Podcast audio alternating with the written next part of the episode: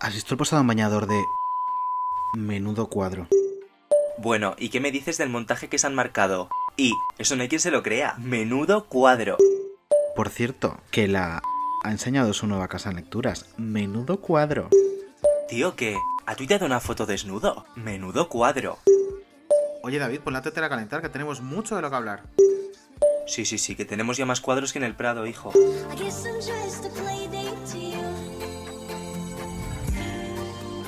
Programa 20 y la invitada quejándose, Dios mío. Anda, que empezamos. ¿Cómo empezamos? Bienvenidas.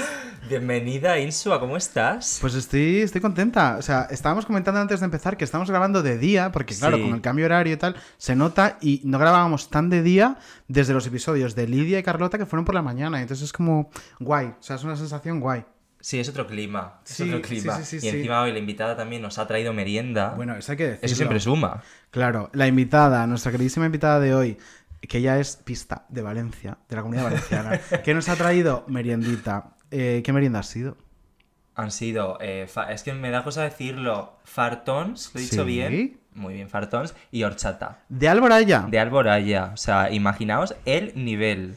Get that promo. Así que hoy la entrevista va a ser más sencilla, ¿no? Nosotros, es. depende de lo que nos traigan, hacemos una Nos portamos mejor o peor, claro. Claro. También hemos de decir, y esto lo digo yo porque, claro, que lo digas tú queda feo, que hoy teníamos ya una merienda como más copiosa de lo habitual porque Sí. hoy estamos celebrando que mañana eh, cumple 22 años David Andújar, que eso no ocurre todas las semanas. Eso le ocurre todas las semanas, claro. Gracias a Dios. Ay, me siento vieja ya, con sientes vieja, 22. hija de ya me da puta. como más las caras, Juan. Las ganas de la ¿Cuánta invitada. gente te ha insultado hoy por redes por decir que mañana Jo, cumples pues 22? mira, cada vez que me meto veo un insulto nuevo. Los últimos han sido Frigenti y Carlota.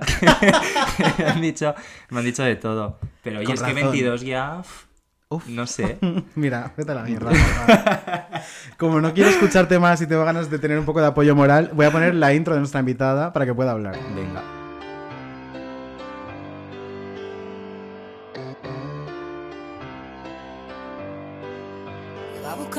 Buscando una tirita que cura bien todo lo que debilita. Pa' callar lo que me grita. Pa' no sentirme tan solita. Ha llegado el día. Por fin nos dan un ondas. Al fin reconocen el esfuerzo y talento que hay detrás de Cazamariposas. Y yo, yo, soy la encargada de recoger el premio. Eh, María, llevas cuatro horas maquillándote. Cuatro. Nando, pero es que no todos los días nos dan un ondas. ¿Nos dan el qué si tú vas a currar? Mejor no vengas a la cita. Si vas a darme una charlita. Igual no soy yo quien la necesita. David Flores ha dejado huella en la vida de Rocío Carrasco y de toda su familia. La hija de Rocío Jurado conoció al hombre que la marcaría para siempre con solo 17 años.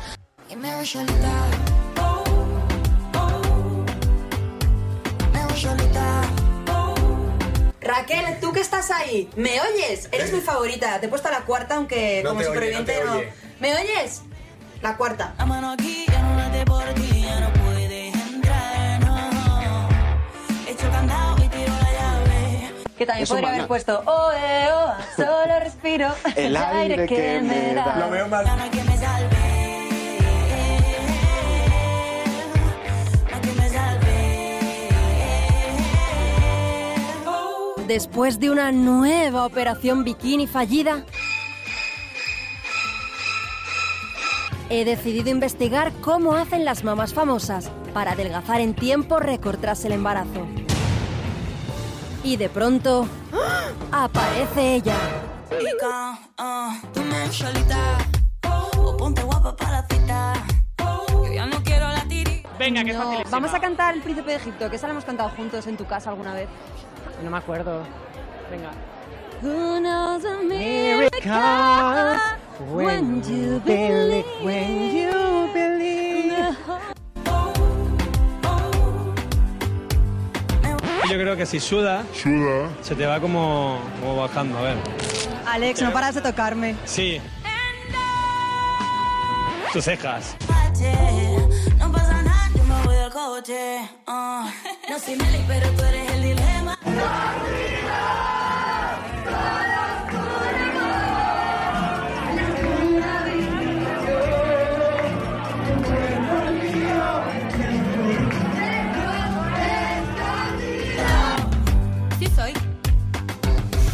María Verdoy, bienvenida. Muchas gracias, chicos. Es- esa era yo, ¿no? La que Esa canta el 80% del tiempo Por supuesto, real por y supuesto. televisivo. Hoy queríamos traer a una cantante de éxito y hemos dicho, pues María Verdoy. María Pesada un rato soy, pero, pero es que me sale, es, es, es mi esencia, chicos. Eh, no eres nada pesada y es divertidísimo cantar contigo. Y estaba pensando que te pareces a Belén Aguilera también. Me Por Sí. hoy, hoy es que estamos sacando parecidos Claro, es que María No sé qué me han sacado parecidos en mi vida, pero Aguilera no. Sí, sí. Pues sí, que te das un ¿A aire. que sí? sí, sí. ¿Ah, Bueno, sí? y- sí, sí, muchísimo. Oye, Que las, Hemos dos, dicho- las dos sois feis. Sí, más feis. Hemos dicho J-Lo. Seguid, seguid. Es que claro, vamos a contarlo. Claro, no, no. Esta mañana estábamos hablando con Carlota Corredera. Sí. ¿Y con quién grabáis? No sé qué. Eh, Grabamos con María Verdoy. Me manda una foto del Instagram de J-Lo que me ha dicho, ah, mira María Verdoy. Eh, literal, que cuando he visto la foto he pensado que era María Verdoy. Pero es que me ha pasado Y es que es lo mismo, me la ha reenviado y he dicho, uy, ¿por qué me pasa una foto ahora de María Verdoy? Bueno, hay que tener en cuenta que ahí J-Lo utiliza un filtro importante. El filtro Anda. María Verdoy. El filtro María Verdoy, está, que lo podéis guapa que ella de normal, pero es verdad que, que me han sacado muchos parecidos en mi vida y, y, y mi padre, por ejemplo, me decía que era a ella en, mi, en mis años post-adolescencia, vamos, cuando Tu padre es un hombre sabio y, y sí, sí, lo- sí, lo pareces. Y también la Insu ha dicho que te pareces un poquito a Shakira. No, es- eso tiene historia. Es que, Cuenta. eh, Shakira es el oficial, o sea, parece que yo acabo de llegar y me estoy echando flores a mí misma, pero, pero no, es que esto ocurría Que en también Valencia. ha traído flores. Sí, flores de novia. Me ha traído flores de novia. Shakira. Shakira, que yo no, que yo en Valencia a mí todavía hay gente que me llama Shaki. Bueno, Porque yo tuve mis años de llevar el pelo por la cadera, bueno, no tanto, rubio, rizado, ondulado tal, y, y me parecía un poco... Pero es que hemos encontrado en. YouTube eh, una recreación Sí. de un videoclip de Shakira de Lo hecho está hecho con María Verdoy. ¿Eso de dónde sale? brillante. Hemos Es dado que con por eso. eso, pues, eh, pues eso tiene historia, no sabía que lo habíais visto. Pero uh, pues es gente que hacía tele en esos tiempos en los que yo no la hacía, pues estaban preparando un piloto para MTV que se llamaba eh, algo de eso lo hago yo o algo así que consistía en un fan quiere recrear el videoclip de su ídolo y entonces eh, tiene un equipazo de, de caracterización para hacerlo igual que el personaje y luego un equipazo de coreógrafos y, y de- de- de imagen que hacen paso por Bueno, es paso. que y hacías acrobacia. Es que real, Bueno, era ver, tremendo. Debo decir que era tan profesional la cosa que eso era una doble. Ah, pues no se nota nada. Pero vino Gala Robles, la, la coreógrafa de Fama Bailar, sí, sí, que sí. es maravillosa, pues vino a enseñarme a mí los pasos y a enseñárselos a la doble. Bueno, qué y lujo. hacíamos cada paso de Shakira y cada, cada plano exactamente igual. Y vino el peluquero que peinaba a Shakira en las giras españolas. Es que estabas Bueno, exactamente barbaridad. y me, igual. me- me Sí. caracterizaron por eso, sí, es como ya oficial, por eso no, no quedó mal, ¿no? ¿Quieres que te llamemos hoy Saki o María? María. o sea que es una etapa pasada de mi vida, por favor. Bueno, María Verdoy, no creo que haya nadie que no sepa quién eres, pero bueno, si hay alguien despistado escuchando Menudo Cuadro, que lo dudo porque la audiencia de Menudo Cuadro es gente muy lista y muy preparada. Muy culta. María Verdoy ha estado en los mejores programas de este país. Cazamariposas, el mejor programa de la televisión. Sí. Sí es. Vamos. El programa de Ana Rosa, de reportera Sí, un veranito entero. Un beso a Ana Sí, lo Rosa, digo. nos escucha mucho. Eh, presentadora de Morning Glory en Radio Set, la de radio digital de Mediaset duda, España. el programa que revolucionó la radio Eh, y sí la es. televisión a la vez. Y ahora te podemos ver todos los fines de semana en Viva la Vida. Así Eh, es. ¿qué es lo Los próximo, cariño? semana, Pues, ¿Qué te falta? Pues yo vivo feliz ahí metida. De hecho, eh, mi familia y más que nada los, los enanos de mi familia creen que vivo dentro de la tele. Y me hacen María y se enfadan porque no salgo. Porque el fin de semana, pues básicamente es cuando la gente no está haciendo su vida Claro. y a veces si hace mal tiempo nos veis, pues eso es lo que pasa. Y, y no sé qué paso habrá más adelante. Yo soy, he de decir, muy poco ambiciosa. Esto me, es un punto que no es a favor, pero yo lo digo porque no no, no sé qué me espera ni qué, ni qué esperar. A mí me gusta que un sitio me lleve al siguiente. Sí que es verdad y voy que tirando y, y- y ya está. Me, me- me va yo- gustando eh, cada etapa y ya está. y no en pienso el tiempo que te conocí, bueno, que te conocí, te sigo conociendo, me refiero desde que te conozco, siempre me ha dado un poco esa impresión, que te dejabas un poco llevar, ¿no? O sea, llegaste al morning, bueno, antes no he nombrado, pero también estuviste en Cámbiame, que eso también es una etapa Hombre, importante. con Carlota. Eh, con Carlota. Eh, pero siempre, pues eso, viniste del Caza eh, a Madrid, entraste en el morning, luego pasaste a, a- compaginaste con Cámbiame. O sea, siempre ibas como un poco donde te llevara en Sí, la sí. vida literal. Tal cual. De hecho, yo estoy haciendo televisión porque eh, acabé sin querer, después de estar en la agencia F, en el gabinete de prensa del PSOE. ¿En Y serio? yo ya había descartado hacer televisión porque había estado en Canal No y no me había emocionado. Y después de estar en el gabinete de prensa del PSOE, me, eh, Cam- Manuel Campo Vidal, que Ostras. Era asesor por esos tiempos en comunicación, me, me eligió a mí para hacer PSOE TV Bueno, Y Eso a partir de ahí él me... me- hemos de decir que viene de rojo. No, yo trabajé con Manuel Campo Vidal en su, en su Instituto de Comunicación es Empresarial. verdad, esta historia me Y suena. a raíz de eso, pues me, me- de hecho hice la Bueno, prueba de, de la sexta de- del intermedio. Madre mía. Y a raíz de hacer esa prueba, eh, Michael, el director, me dijo, deberías hacer televisión en serio y deberías plantearte que lo tuyo es más el entretenimiento, que debes estar pasándotelo bien en cámara, porque yo ahí venía de hacer informativos y hacer Claro. cosas serias y no lo disfrutaba porque Hombre, yo tenía pues que... eso Eso es de TV. TV yo creo que es muy de a hacer unos shows. Bueno, aprendí mucho fue, eh, pues eso, un poquito el primer paso de volver a la tele.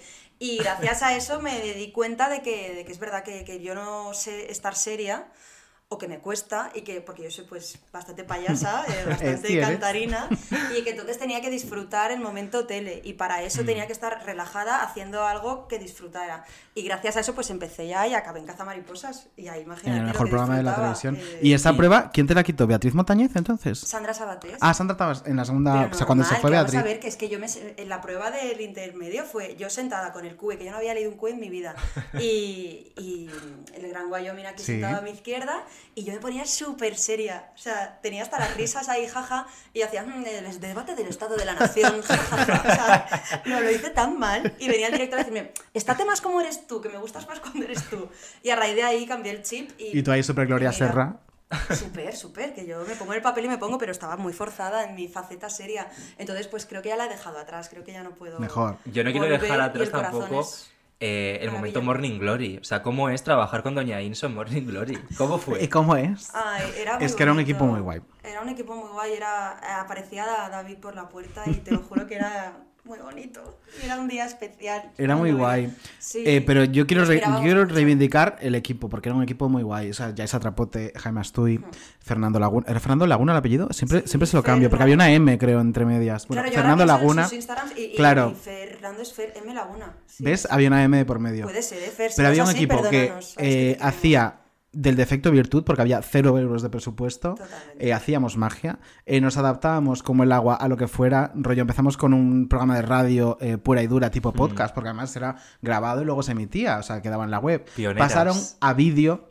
Vídeo y audio, y además una cámara fija en el techo, o sea, tipo webcam, rollo webcam 100%. Y luego ya terminamos en un programa que era tele y radio a la vez, multicámara, o sea, eh, y todo esto con 0 euros, cariño. Era, Qué era guay. increíble, era sacar de la nada Sí. eh, una, una maravilla para los medios que teníamos. Hacías un trabajo muy guay. Y el primer día que, que se hacía en BIMAD fue el día que empecé yo, que me acuerdo que fue el 3 de abril de 2017, que yo soy muy de fechas. Ah, pues mira, hacen, o sea, Hace hecho, nada, hace justo nada. tre- hace tres días hizo Cuarto aniversario. cuatro años. Cuatro años. Cuatro años. Y, y me acuerdo que, que yo flipé, y eso que venía de Cazamariposas, que salvando las distancias, también era un poco impresión de eh, tenemos que, que sacar adelante un programa que encima tenía su repercusión y de verdad que era un equipo súper joven, con Sí. unos medios limitadísimos para estar en, Mm. en una cadena como es Mediaset, aunque estuviéramos en Divinity casi siempre, y me recordaba un poco a eso, pero esto era con un equipo mucho menor y, y que hacía magia pero real. Sí. Vamos a ver que hacíamos tele con PowerPoint, podemos Literal. decirlo, ¿no? Es que O sea, eran PowerPoints, digámoslo. yo recuerdo que Pero como que con PowerPoint.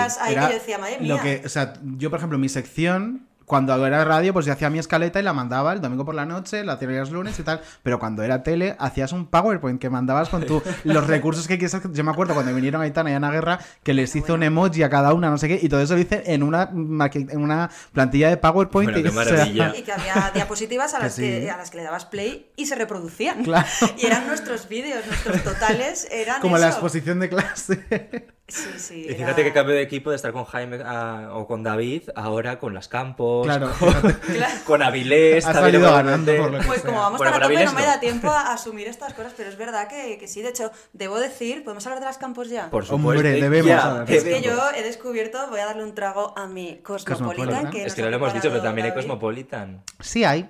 Hoy borrachas, pues por Sí, lo supuesto. digo. Sí y lo está digo. muy bueno. Está Ha quedado bien, ha quedado bien. Sí, sí. Está riquísimo. De hecho, se va a acabar. Eh, pues nada, las campos, que, que yo he descubierto ahí un territorio que yo no conocía en absoluto. Y ojo, las campos. ¿Qué tal yo son de soy cerca? muy fan. Yo soy muy fan. Pero ¿cuál es tu campus favorito? Mójate. A ver, yo A me ver. llevo especialmente bien con Carmen. Con Con Carmen. Carmen. Es maravillosa y lo dice todo el equipo, ¿eh? que Carmen eh, no se corta y mete la pata pues a lo mejor más que Terelu y por eso de hecho ellas mismas lo reconocen y cuando alguien tiene que hablar oficialmente habla Terelu, dicho Sí. por ellas en directo, pero luego Carmen es como muy normal y, y muy, muy... Bueno, es que, que, que- que- te trata muy bien y, y no se nota que estás hablando con una Campos que es que sale en las portadas de las revistas. O sea, que es fácil Y Lo trabajar dice el equipo ella. de producción y lo decimos Hombre, al final es la que más tiempo ha estado detrás de las cámaras Claro, y eso se nota seguro. mucho. De hecho, mira, Carmen un día, ella llevaba una coleta, yo soy muy de coleta también, de hecho me casé con coleta, y, y llevaba un coletero así muy bonito y se lo dije, y a la semana siguiente me trajo el mismo coletero que se había ido Jolín. al mercadillo de Majada. Onda a comprarme el coletero de terciopelo rosa. Que es donde siempre la pillan comprando. Efectivamente. Y tiene estos detalles que, oye, pues, pues hacen ilusión. Oye, y ¿qué Terelu también, ¿eh? Terelu es muy guay y voy a restaurantes que me recomienda ella. O sea que es nuestra que nueva gurú de es restaurantes. amiga en esto, sí, sí. Y, y eso, yo le voy mandando, mandando fotos de, de las copas, de lo tal, y son guays, ¿eh? Y Son personas que están acostumbradas a la tele y que por tanto están expuestas y, y tienen mucha crítica también. Pero yo he descubierto el mundo campos y me gusta. ¿Y qué tal es Alejandra? Pues Alejandra, me ha pasa- a- Alejandra ha cambiado muchísimo, empezó súper tímida y era de, ay, pobre, que igual nos- no- se arrepiente incluso de haberse metido en esto.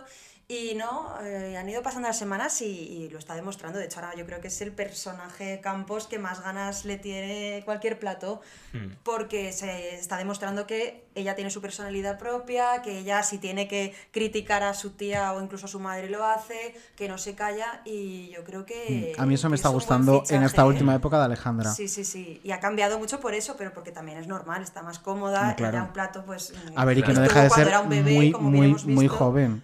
Pero es verdad que es súper jovencita, acaba de cumplir 21, creo. Bueno, que es que es insultante. es o que aquí hay gente muy claro, joven. Es que Para mí no es tan joven. 21, claro. ¿verdad, David? Es que es una edad que, que queda en el Nacimos, pasado, en, la- pero... nacimos en el mismo sitio, en la parte. Bueno, en la Jiménez Díaz. en No, la parte, además- en la parte oeste de la Jiménez descampado. No, porque además fue como en el mismo sitio, en la misma. En el mismo paritorio. Sí, en el mismo paritorio. Oye, Anécdota. tu madre es Terelu. A lo mejor, ¿te imaginas? Pues sí, entonces me parece, me parece un personaje a tener en cuenta. Y ojo, que no haga sus pinitos presentando y tal, ¿eh? Puede ser, puede ser. Vamos a dejar el buen vamos rollo. a ver. Vamos a dejar el buen rollo atrás y vamos a preguntar por un personaje interesante que. ya sé quién. es. Hombre, claro. Avilés. Oh, sorpresa. ¿Qué tal con Avilés? Pues bien, Avilés es un personaje, yo creo que no estoy Bien. Bien, ¿y nada. tú? Hijo de puta. Eh, no, no, no, o sea, Avilés lo bueno es que ya no disimula. O sea, Ya. Avilés es un personaje y yo creo que es también un papel importante a tener en un programa. O sea, y de hecho se está viendo. No solo ha ido a Supervivientes, sino solo nos regala tramas constantemente. Es que él lo sabe, sabe a lo que juega y sigue jugando a eso Mm. y, no, y no lo oculta. Es un personaje al que David tiene mucho cariño y, Tú le y gusta mucho. Es que está comiendo, traga cariño. Sigue comiendo, traga. no, no, no digas. Pero es verdad que es hiper polémico, es verdad que no Sí. se calla y que, que- que, mm, pues puede cuestionarse muchas cosas que hace. Si solo y fuera se lo eso. decimos, ¿eh? No, no, no hay que disimular porque es que se le dice. Hombre, a mí eso me gusta mucho de Emma, porque Es más, bueno, Emma a si veces se le nota que es Emma- como de si pudiera te cogía, te, te, te, Emma no te disimula. Emma, la Emma que veis es tal cual eh, la Emma que es y, y con él no disimula en absoluto. De hecho, el domingo pasado, el- este fin de semana pasado, él tuvo como dos aportaciones valorables, o sea, positivamente valorables, que era, pues que, bueno, aportó, por ejemplo, pues creó un momentazo el otro día, contando que el hijo pequeño de, de Rocío Carrasco, que David Flores, Sí, llama titas Tita. a las campos. Y este momento de Terelu, no puedo más si me salgo a llorar, que yo viví y vi de cerca cómo le llevaban un agua. Porque agüita. efectivamente se lo estaba pasando mal, pues lo creó él y a veces, pues eso, eh, aporta cosas interesantes y se lo dijo Edma el otro día fuera de cámaras ya, en plan de hoy has estado muy bien. Entonces eso es, es un poco la... Hoy no me has dado puto Es un poco la dinámica que tenemos con él, que nadie disimula, absolutamente nadie, ni redactores, ni, ni, ni nadie disimula con él, porque mete constantemente la pata o es inoportuno muchísimas veces. Hombre, al final es lo que tiene eh, que no sea un profesional, ¿no? Que no tenga eh, estudios, por ejemplo, para estar en un plato. Por ejemplo. Que sido un dato, una Más que nada cosita. porque él defiende su postura de, de periodista, y hay muchísima gente en televisión que no es periodista. no- Claro, claro. nada, pero, no- justo, exacto. justo, la diferencia Pero es él, esa. Que hay que reconocerle pues que, que trae eh, informaciones que yo no sé. Sí, ya la- no sé el fin cómo estaba. lo Tengo una información, tengo una información. ¿Cuántas veces lo puedo repetir? Tengo una información. Y otras inventadas. Sí, o sea, otras in- No, no sé, no, no creo que inventadas, pero a veces tienen más su fundamento o no, y, y cuando lo tienen es, es, es fuerte lo que consigue. Y dices, es que solo tú consigues esto. Que, que Isabel Pantoja le habló a él cuando no hablaba a nadie. ¿Por Hay que será? Eso es, plantearse qué eso es pasa ahí, surrealista, pero, pero, pero, eso ya se, no se sé vio si es por cuál pesado, era- porque José Antonio Avilés te lo digo, eres tenía- muy pesado. Porque tenía algo pero que a ella le interesaba. Y cuando vio También. que no se lo iba a dar, ya no era su rey y ya no habló más con él. Sí. Por lo que sea. O sea, eso es extorsión pura y dura, María Verdoy. Y sabes que te adoro. Eh, pero ese señor es lo reconozco que es. Sí, que es, que es muy pesado y si quiere mm, lo puede ser incluso Eh, más. sí es, pero bueno, como no te quiero meter en ningún jaleo y vamos a desenclasar un poquito, vamos a dar paso a la sección que tenemos Venga, planteada, eh, que vas a estrenar tú y que vamos a utilizar cuando venga eh, una invitada que sea tan maravillosa como tú. Eh, y vamos a meter la cabecera para que veas de qué va el rollo. Y Ay, así, vete, vete aclarando la voz, por lo que Voy a sea. comerme un manolito.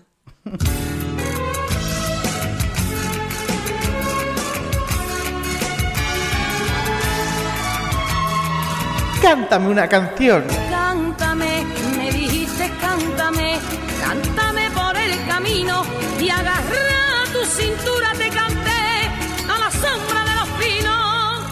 Eh, ¿Te has sacado la voz en esta pausita? Pero voy a beberme un poco más de Eh, perdona esa nota, o sea que eres mezzosoprano dramática ahora. Manuela Sí Trasobares. es. Lo Sí que es. sí lo digo. Bueno, esta nueva sección se llama Cántame una canción. ¿Se llama así? Sí, cántame una canción. Ah, No has escuchado la intro, cariño. Eh, ella, por lo que sea, no está sordita. Besito a María del Monte. María del. Monte, me fascina esa mujer. A mí real. también, a mí también. ¿La conoces? La conocí en la feria. Uy. Ella no se acordará de mí, obviamente, pero en la feria de, En la feria de abril. De abril, cuando Pues fui pone la en- feria En en, la feria, en conocí. En la Noria, en el carrito número 8. No, eh, cuando fui a la feria que, que no había ido en mi vida y que el primer año con Viva la Vida me tocó ir y me tuve que vestir de flamenca, que no sevillana, es flamenca, Es que flamenca, Lourdes Montes me dejó los vestidos y, y nada, y estuve en su caseta. Sí, la muy fantasía. bien. Es que me da mucho bueno, miedo te has, la te has sacado como el de la C1 de feria. un momento. caseta, fantasía que Sí, es decir, estaba que Antonio conocido. Tejado, estaba María del Monte. Claro, que has conocido a María, obvio, a María Verde iba a decir, a los- María del Monte en la feria, o sea, es Sí, que ¿verdad? la fantasía Yo es creo que es un frase. cheque en la vida. Sí, y sí, semillas y dejé sin existencias de rebujito. Pero me tenía que tomar muy en serio mi papel. Eh, Hay que santificar las fiestas. Por supuesto. Em, esta sección es muy sencillita y aprovechando que te gusta tanto cantar y cantas tan A bien, mí. Te vamos a ir diciendo nombres de personas Sí. y nos vas a cantar una canción que te venga a la mente por esa persona. Davides, eso es. Vale. Es otro caché, tenemos que llamar a tu repre de repente. No, no, que me da miedo pues no acertar. Venga, el primer nombre es Emma García. Emma García. Emma Emma García. ¿Qué García. canción le cantarías a Emma García? La primera que se te venga. Tac. Ay, es que, es que, es Tac. que. Hijos de puta. Es como. No, porque esta que se me ocurre, la de. No. Eh, Eres un cabrón, hijo puta. La de South Park. No, Esa, esa te va a hacer falta más adelante. eh, Oye, qué pestañón tiene María can- Verdoy, ¿eh? Sí, muy Sí. bien. Habla de mis pestañas y así pienso. Sí, tú vete pensando, eh, me estaba fijando real que tienes un pestañón, un pai pai, pero ¿es natural o tienes extensión? No, no, no, es natural. Llevo dos tipos de rímel. Eso sí que te lo tengo Ah. que decir. Uno que Pues me gusta cómo las separa y otro que no. Es que están muy bien separaditas, sí. Sí, sí, está Sí, es que es importante, es importante. Sí, Pues mira, voy a. Mira, voy a, voy a cantar una. Voy a Venga. cantar una, voy a decirte una frase. Y luego no vais a entender por qué y luego se lo explico. Venga, mejor. Venga, Y es una que quizás suene, que dice así. suéltalo, suéltalo. no te puedo ya retener. Y ahora os explico por qué. Porque Emma tiene dos motivos. Primero porque a mí Emma a veces me dice que soy su hermana, como su hermanita. Como su Qué hermana pequeña. Qué Entonces bonito. hablamos de Frozen, mm, Sister and Sister.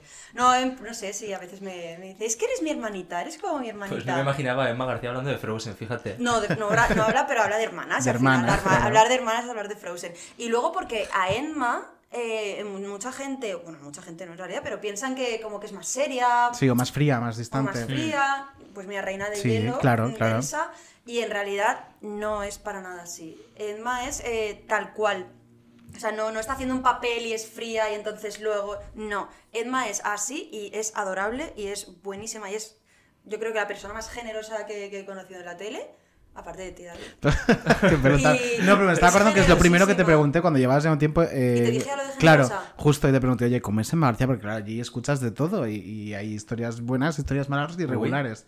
Y no, pero eh, eh, de Emma em, siempre se ha hablado como que hay distancia. Eh, pues Mm. ella tiene su azafata, ella entraba, era de las poquitas que entraba con el coche hasta adentro, o sea, dentro. cosas de estas, de, que- de internas de la cadena. Entonces, sí que es verdad que la imagen que tienes de ella es como más distante, pero luego la gente que la ha tratado, todo el mundo dice lo mismo. Pues no, a mí el frío nunca me gustó. Bueno, pues muy bien, es muy todo bien. lo contrario y de verdad que, que es maravillosa y- Entonces- y, yo, mm, yo me siento súper a gusto y súper protegida con ella. O sea, yo, yo estoy preparada en mi set de, de informes, ahí así, esperando a que, a que me den paso y ella, antes de darme el paso y está hablando macoque, me mira de lejos y me hace una sonrisita así, en plan de ya voy contigo. Qué vienes, qué vienes. Y me da pues un chute de, de, de jo, pues Claro. que a gusto voy a estar. Y es cállate, Maco. Entonces, Venga, de pues- verdad, hay mucho que agradecerle Cállate ya, María. Maco, que qué bien, María. Eh, apuntamos, suéltalo de Yesela para Marcia. Vale, bien. Pues siguiente. Venga, atención al siguiente. Antonio David Flores. Es no, no, no, no, un estúpido engreído. Qué temazo. No, no, no, no. Ese hombre. Ese Lo que hombre se merece. Jurado. Sin duda. Eh, ¿Qué voy a Mm. decir? Yo no puedo aportar mucho más que lo que está aportando Rocío Caraso cada domingo, menos esta semana, recordemos, el miércoles, Miércoles. lo tenemos en emisión. Eh, me parece que, que está haciendo un retrato tan claro Real. sabía que saldría este tema, obviamente. Es que yo estoy living con el tema, pero living de, de- de- de la repercusión que está teniendo y, y de que lo estoy viendo y estoy pensando constantemente diciendo, qué fuerte, es que es muy fuerte, es que es impresionante. Lo que Lo está es. contando está haciendo un retrato de, de- es que ya se puede, bueno, ya, ya se, está, se está hablando de maltrato Sí, y sobre sí, todo sí. maltrato psicológico. Es que me parece lo más interesante que se está visibilizando el maltrato psicológico, Hmm. que no todos son... Y se está describiendo muy bien cómo empieza, cómo te van ganando terreno con tonterías y cómo cuando te das cuenta estás metida dentro de algo de lo que no sabes salir. Claro, y el heavy. perfil de un manipulador, o sea, Sí, sí. Que a mí, ¿sabéis lo que me da rabia? Que, que cuando hablo de este tema, esta semana pasada me fui a investigar eh, la vida de Antonio David en Madrid y fui a la inmobiliaria famosa Sí. MC, a la tintorería que tenía y bueno, y me contaron, imaginaos, de todo. De esa tintorería a nosotros nos han contado historias también Sí, que no podemos contar. La de la calle eh, Avenida Barcelona. sí. Sí. Sí. Que luego de recorte contaremos. Pues oye, sí, sí. dámelo que igual podemos sacarlo el fin de semana. No, no, ya te digo yo que no lo podéis sacar. Oh my god. Pero luego te Es lo muy heavy. Vale. Y, y lo que me da un poco de rabia es que allá donde voy con este tema, siempre hay alguien que dice, ya, pero eso no justifica que Rocío Carrasco haya estado alejada de sus hijos tanto tiempo. Y es como de, vamos a ver, ¿nos dais cuenta de que está hablando una mujer eh, que también ha tenido su enfermedad Claro. mental esto? Que también es bueno que se esté visibilizando la salud mental. Y bueno, además, a partir Y, de y no este. está preparada para ciertas cosas y está removiendo muchas cosas y no sabemos lo que nos van a contar. Eso te que explicará el porqué. que de esta ese semana se empieza a abrir el melón de los niños y de por Claro. qué esa madre no tiene contacto con esos hijos. Es que recordemos que ella siempre, siempre utiliza la protección a los hijos. O sea, no hablar a tus hijos para protegerles quiere decir que hay tanto detrás. Bueno, pero al final yo creo que la renuncia más grande que puedes hacer en esta vida es por amor y es creo que es el motivo Claro, claro, si es que al que ha llevado a final Rocío a hacerla. se ha pasado de, de- de juzgarla y, y- y crucificarla a, ojo, igual está siendo la persona más generosa. Sí. Y más Sí. incluso que más García, hablando de generosidad. No, no, no mezclemos temas, pero efectivamente yo creo que... que Pero bueno, el, melón de Rocío lo vamos a Sí, abrir más adelante porque Vale, tenemos preparados unos cortes. porque. Eh, entonces he apuntado ese hombre de Rocío Jurado para, para Sí. Antonio David. Vale, Eh, la siguiente, eh, José Antonio Avilés. Uy, ¿cómo ha salido? ¿Qué hace aquí? ¿Otra vez? Desde el amor le voy a cantar Que lo detengan, que es una mentirosa Raramente peligrosa Yo no Vale, puedo pero desde el amor. controlar. Pero desde el amor porque vamos a ver ya se lo ha llamado media España Así Claro. que Claro. yo me uno a- al amor para José Claro. No, pero bueno esto Nos estamos remontando a su época Claro, post claro, supervivientes Ahora ha limpiado un poquito su imagen Sí. y Poco a oye, poco. está consiguiendo, yo sí que le valoro pues todo lo que consigue, pero es verdad que, Bueno, que alguien tiene que valorárselo muy bien.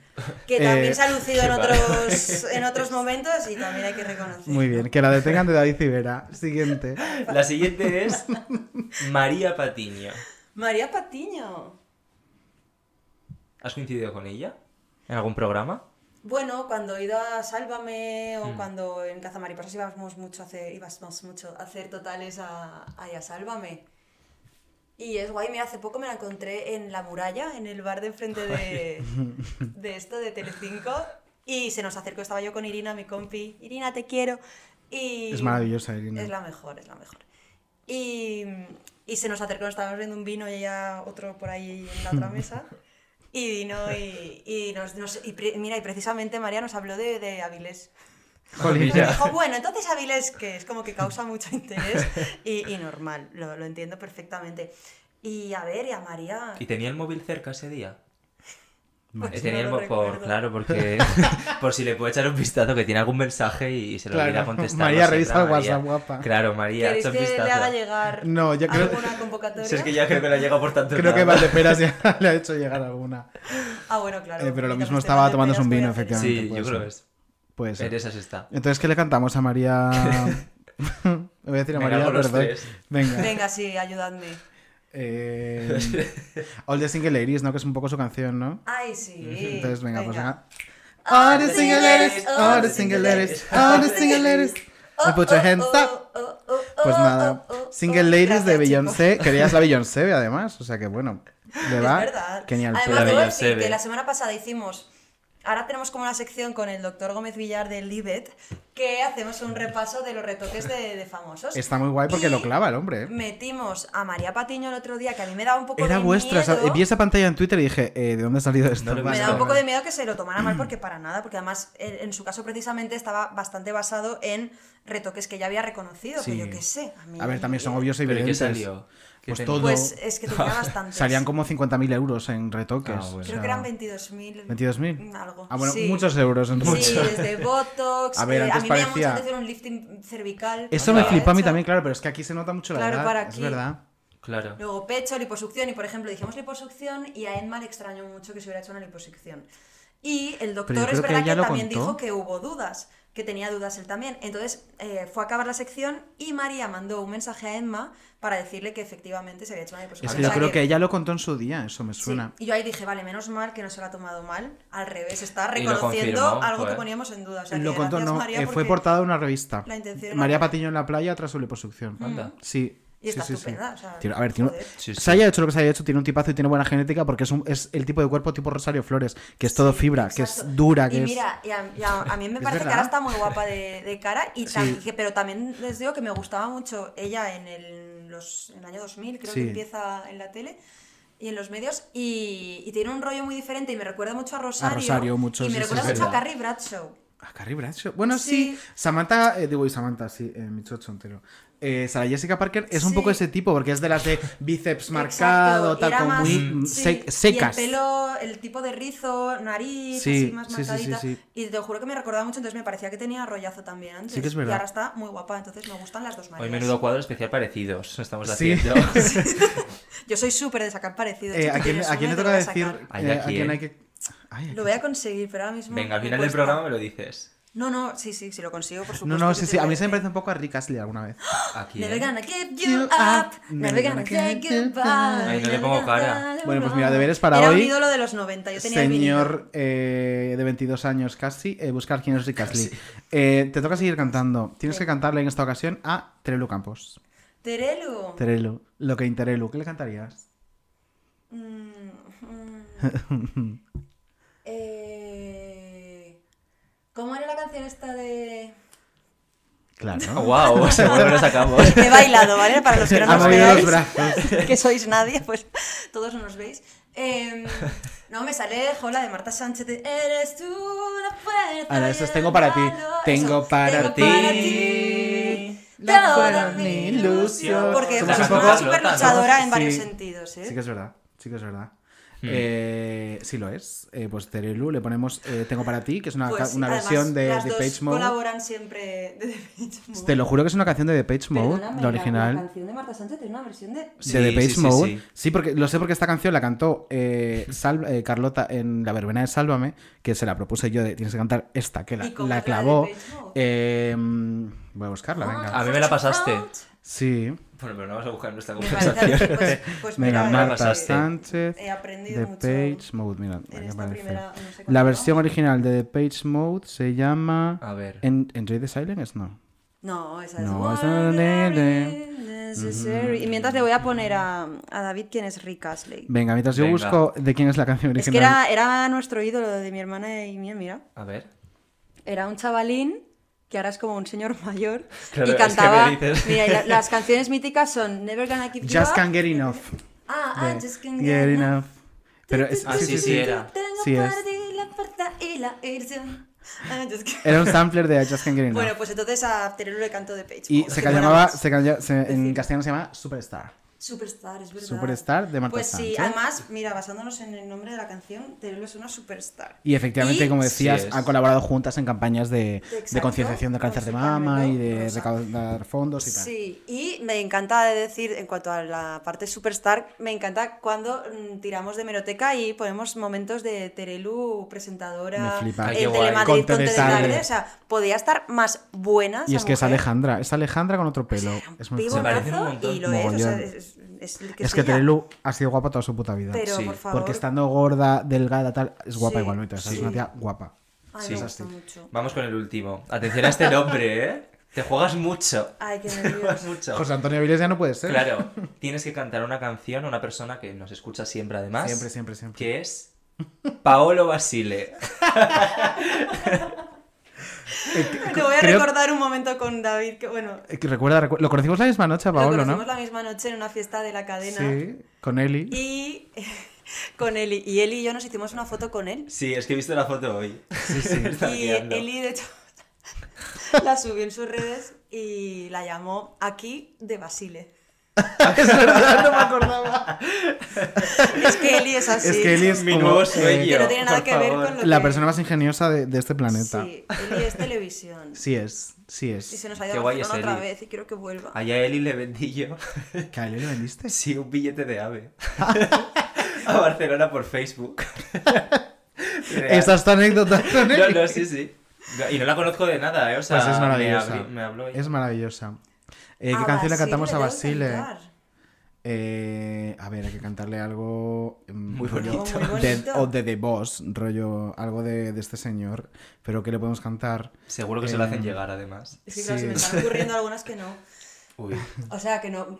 Bueno, porque no paro de escuchar ahora a la gran Rocío Jurado. Y me sale. las alas al viento. ¡Ayúdame! ¡Ayúdame, señora, a caminar! Esa la deberíamos Pues cantar está nosotros. bien, porque al final, Porque, claro, porque, claro que sí, es nuestro- hacemos extensible esa petición de ayuda a don Pablo Basile. Para que Em, siempre, pues. eso, Para que podamos caminar, claro que sí. para que Es lucha, lucha, lucha, en amigo, nuestra- en la batalla en del Señor. amiga Telecinco. Eso es, justo. Claro, que además bien. nos pilla muy cerquita aquí, o sea que eh, Pues. Paolo, un beso guapo. Mezclamos Un besito, cariño. Con, con jefe. Madre mía. Eh. ¿Pensabas que ya habías pasado todos los apuros que podías pasar? Pues no, cariño. Pues no, cariño. No, Es como jugar a furor. Eh, pero... sí, Pero eh, peor. sí es. Sí, porque soy solo yo, no sé. Furor mal, esto es furor mal. La fura del Baus. Em, vamos con otra sección que te va a meter en algún apuro seguro. O sea que come, traga, bocado. Come, venga. sí, come.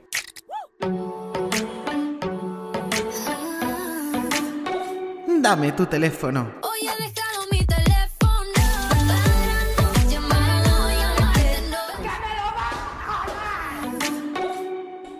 llamarte. ¿Es perfectos desconocidos? Eh, María eso Verdoy está borrando cosas de su teléfono en este momento. Pero sienta tú que estoy comiendo. Eh, David, David está comiéndose un simpático eh, mini croissant eh, con un nombre de hombre.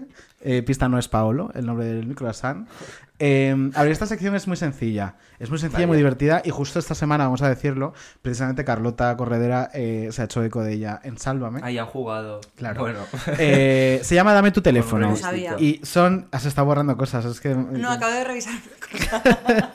Eh, Es un reto que consiste en cuatro pasos, en los que en cualquier momento te puedes plantar. Mm. Si llegas al final, hay un premio que está muy guay. Y si no, y te plantas, no pasa absolutamente nada porque el control lo tienes tú. Claro, pero no hay Entonces, premio. son pequeñas. Pero fatal. Son pequeños. fatal. Claro, son pequeños ratos que- retos que van como subiendo de intensidad hasta Mm. el último que es más heavy. Entonces, eh, ¿quieres jugar a Dame tu teléfono? No tienes que dármelo físicamente, ¿eh? Sí, sí. Hemos venido Sí. a jugar. Hemos venido a Es que tampoco esperábamos de la respuesta, no nos señor. Venga, pues Muy vamos bien. con el paso número uno. Sí. Nos tienes que enseñar el último mensaje que has enviado, a quién y qué contenido. El último mensaje. Sí, ahora se va a quedar súper sorprendido cuando acaba de mirar. Ay, jo, casi es uno que me hubiera gustado. ¿Qué he mandado yo que me han enviado? Vale, debo decir que soy una persona muy desastre con el móvil. Doy fe. Y, por ejemplo, me meto en el grupo, en el chat de mi maridito. Y me sale, tengo 133 mensajes sin leer. Ay, yo soy Soy igual, de ¿eh? este... ¡Ah! Me ponéis enferma. Gracias, ¿Sabes gracias, qué te porque me critican enseñar? muchísimo por esto. Me dais toque. Me dais Lo un sé, a mi marido Mira. me cuesta decir marido, pero lo estoy diciendo muy bien. 128 tengo yo. Yo 133, te gano un poquito. un Al señor Tronchoni. Eh, pues, Me pongo a dejar el... Y los mensajes, y los- podemos enseñarnos los, los mails. Eh, ¿Y cuántos flipar. eh, bueno. bueno, mira los que me salen. ¿Cu- ¿cuántos te salen? 10.580. Es que espérate, espérate. Bingo. 10.500. Vale, sé que son más y estos no me representan porque me salen solo 7055. Qué Pero yo he visto dos cifras, un punto y tres, ¿eh? O sea. eh, Eh, somos un Eh, desastre. Sois la Ay, mierda. me alegra muchísimo encontrar Es a gente que, como eh, tú, en En David. estos momentos debo Gracias. comunicaros que sois la mierda los dos. Pero es que la gente de verdad, todos los mails estos de publicidad se va metiendo y va haciendo ese punto Eh, show. Es que no, es que Es no. muy difícil tener eso al día. Ahora Doña Perfecta tendrá cero. ¿Cuántos? ¿Cuántos pone mi Yo lo único que sí siento, y o ¿Cuántos sea, pido perdón por la gente que me, me felicita mi cumpleaños súper mona y a lo mejor llega el cumpleaños del el año siguiente. No, no, porque yo en mi cumple suelo estar con gente, entonces me da mucha rabia por las otras personas que Ya, están estar mirando, mirando el el móvil móvil. todo el rato. Claro. Entonces, pues eh, digo, ya contestaré y luego no contesto y yo creo que llega al año siguiente, me van a felicitar y dicen, ni de coña que tengo este mensaje sin leer. Ahí eso lo paso yo fatal Así que lo siento porque yo... Pues mira, no seáis la me mierda. encanta. Así os lo digo. Bueno, no entonces la tengo que enseñar el último Venga. mensaje que yo he enviado o que Sí, me han enviado a mí. El último que has ¿Qué tú has enviado. enviado? ¿Qué contenido es y a quién? Verás. Pues mira, el último mensaje que he enviado yo Sí. es para. Tengo una duda entre Kata Boyfriend, No, No, eso no vale. eso no vale. que ha sido a las 17.23. Ay, el perro. Vale, le es- echábamos de menos. pues mira, es a mi amiga Lauri que me ha contestado y lo voy a abrir. Sí. Laurita, te echo muchísimo de menos. Oh, qué bonito. Sí que es verdad que María es muy de esas cosas. Sí, ella me ha contestado hace Tiene un rato. 133 personas en leído, pero Claro. de repente se acuerda. Le da la neura, es No, verdad. ella me ha dicho, ojalá viviéramos en la misma ciudad, yo también te echo de menos. Oh. Pues ojalá, a las Lauri, hija. 17.35. Ahora qué bien, me alegro ¿En qué ciudad que vive Lauri? En Valencia. En Valencia, la mejor la ciudad del mundo, del claro. es que la conozco como si lo hubiera parido ya. Eh, muy bien, primer Venga, reto superado. conseguido, Ay, sí gracias, señor. Lauri, qué bien, que haya pensado en ti en Eh, ese momento. El siguiente es, eh, bueno, no sé si te iba a decir más fácil, pero a lo mejor de repente no. Tienes que enseñarnos eh, cuál es la última fotografía de la galería de tu carrete, o sea, de tu carrete. Bueno, ahí también soy. La última. qué tendría yo. Venga, vamos a ver qué tendríamos Me todos. encanta. Pues mira, la última foto de mis 29.225 fotos, Sí. que me pone al lado restaurar restaurar iClub porque es- ya no se ha encargado en iClub porque Sí. ya... Pues mira, mi última foto es unas chuches.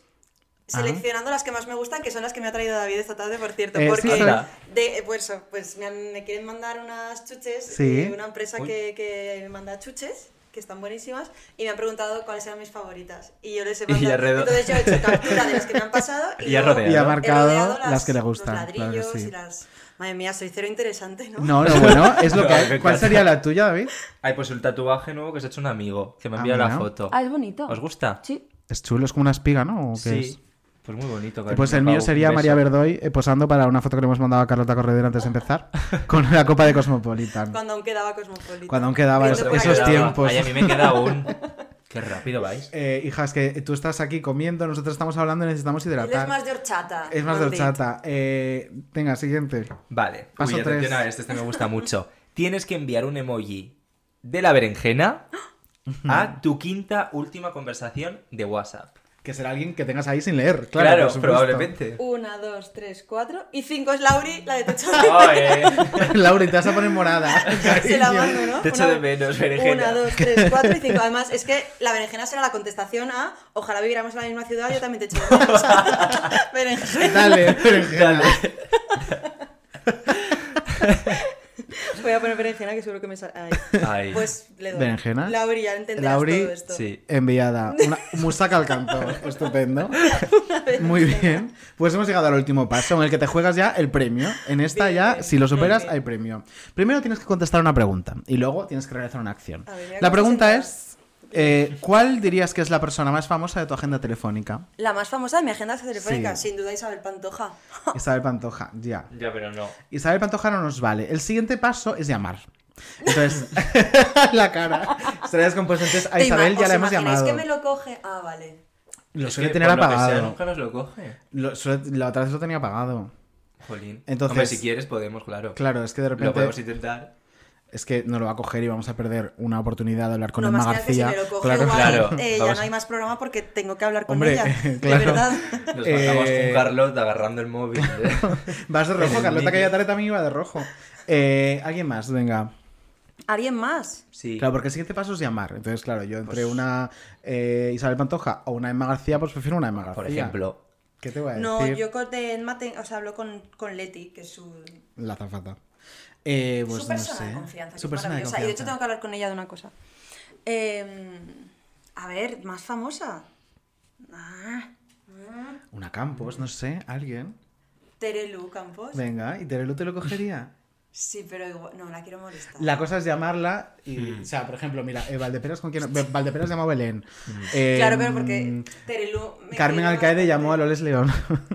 Sí. Entonces les llaman y le cuentan, pues estoy aquí en un- grabando un podcast Claro, que es se que llama Menudo prefiero llamar a Cuadro. alguien que no vea todos los días y, y le diga, mm, a ver, hablad, que voy a pensar quién. Te voy a decir lo que tienes, o sea, cuando tú siempre te tienes que decir eh, llamada porque es un reto y tengo que llamar a la persona más famosa de mi agenda telefónica para decirle lo mucho que la quiero y, y esa persona Claro. eres tú. Entonces, claro, yo creo que... mm, Y que es para pues, que te den un regalo súper importante. Claro, efectivamente. Claro, es que sin. Y de hecho, Loles eh, reclamó que se le enviara el mismo regalo, a ella, Imagínate y se eh, le lo envió. potente que es. Eso- esa historia es totalmente verídica. Sí. Me sale Alex G. Baja aquí, estoy con la... no nos gusta. Mm. Alessandro Livi. Beso, Alex. Eh, Yo es que soy más de, de té. ¿queréis-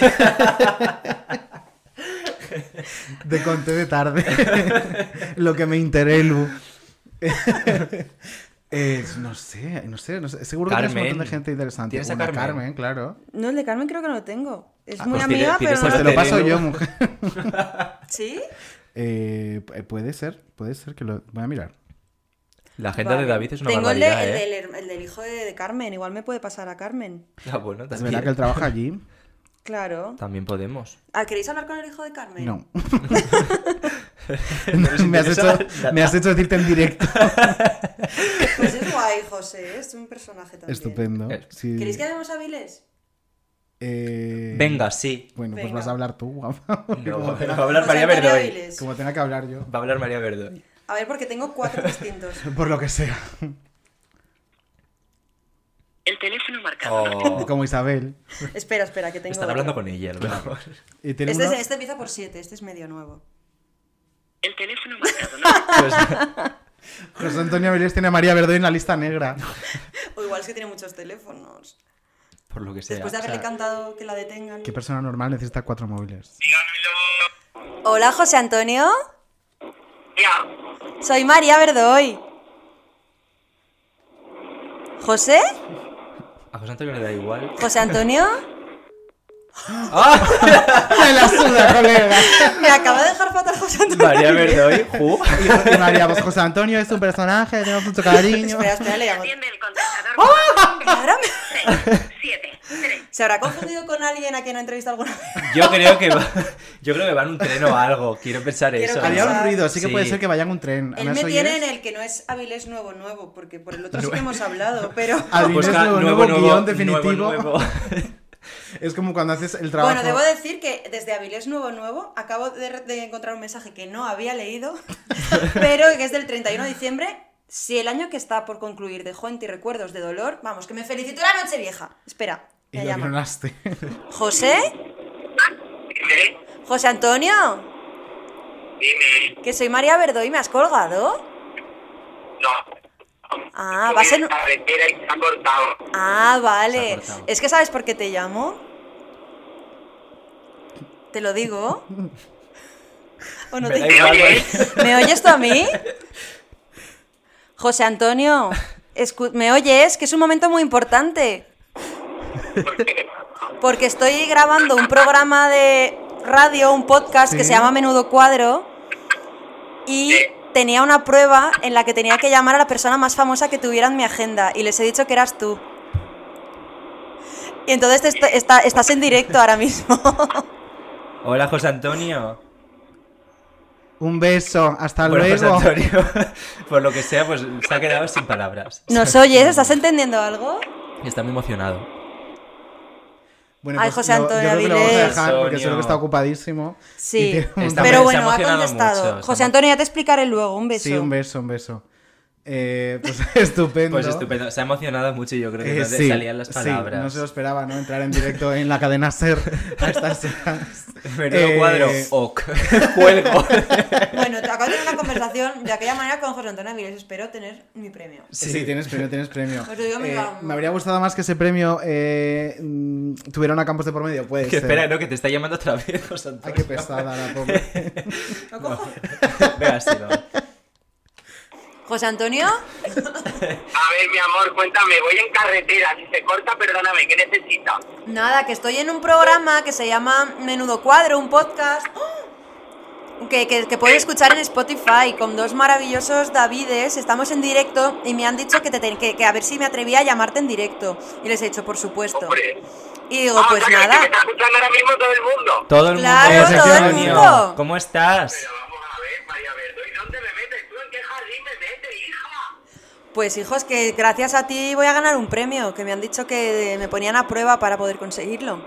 Y con el premio para compartirlo tú y yo, ¿sabes o no? Pues mira, bueno, bueno, me están dando una tote bag maravillosa que me la llevo el fin de y te la enseño, José Antonio Avilés, porque sin ti nada de esto hubiera sido posible. ¿Nato te vas?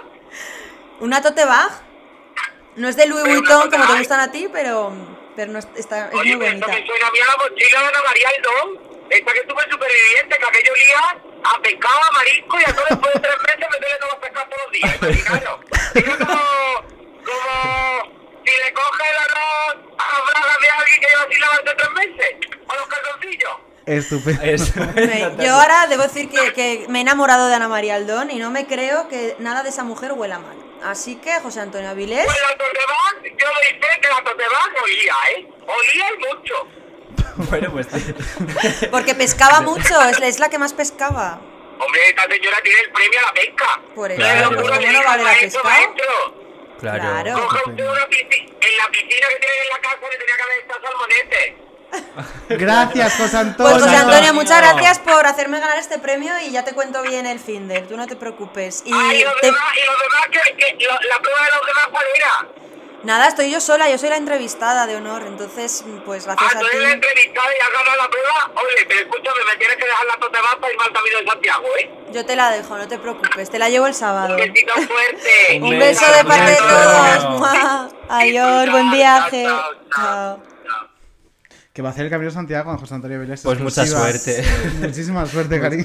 Muchísima suerte. Eh, pues, oye, me encanta, es ¿A que es bonita? Muchísimas Pues mira, vamos a decir, gracias. para quien quiera una tote bag tan Oye, molona como la que ha ganado ¿verdad? María Verdoy, Sí. que es del merchandising oficial de Menudo Cuadro. Me encanta. Y que está en Que hoy llevo la camiseta, Es verdad, también. es verdad. El único que Ah, sobre, sobre ¿y mis pechos. Pitita? Claro, que tú lo conoces. Claro, Juanjo. nuestro Juanjo. Te quiero. Entonces- Ay, ah, he estado hablando con él esta mañana. Ah, es que no le hemos dicho que venías.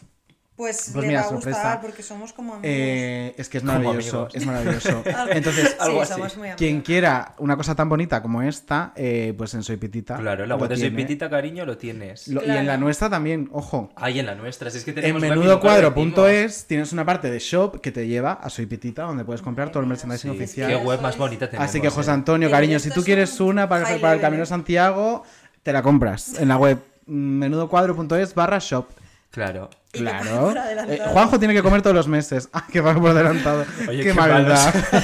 Qué mala es no. María Verdoy. Qué que es desde el cariño, ya lo he dicho antes. Claro que Eh, sí, todo, Es verdad, es verdad, es verdad. Te vamos a dejar, con- eh, eh, decir, confesarte.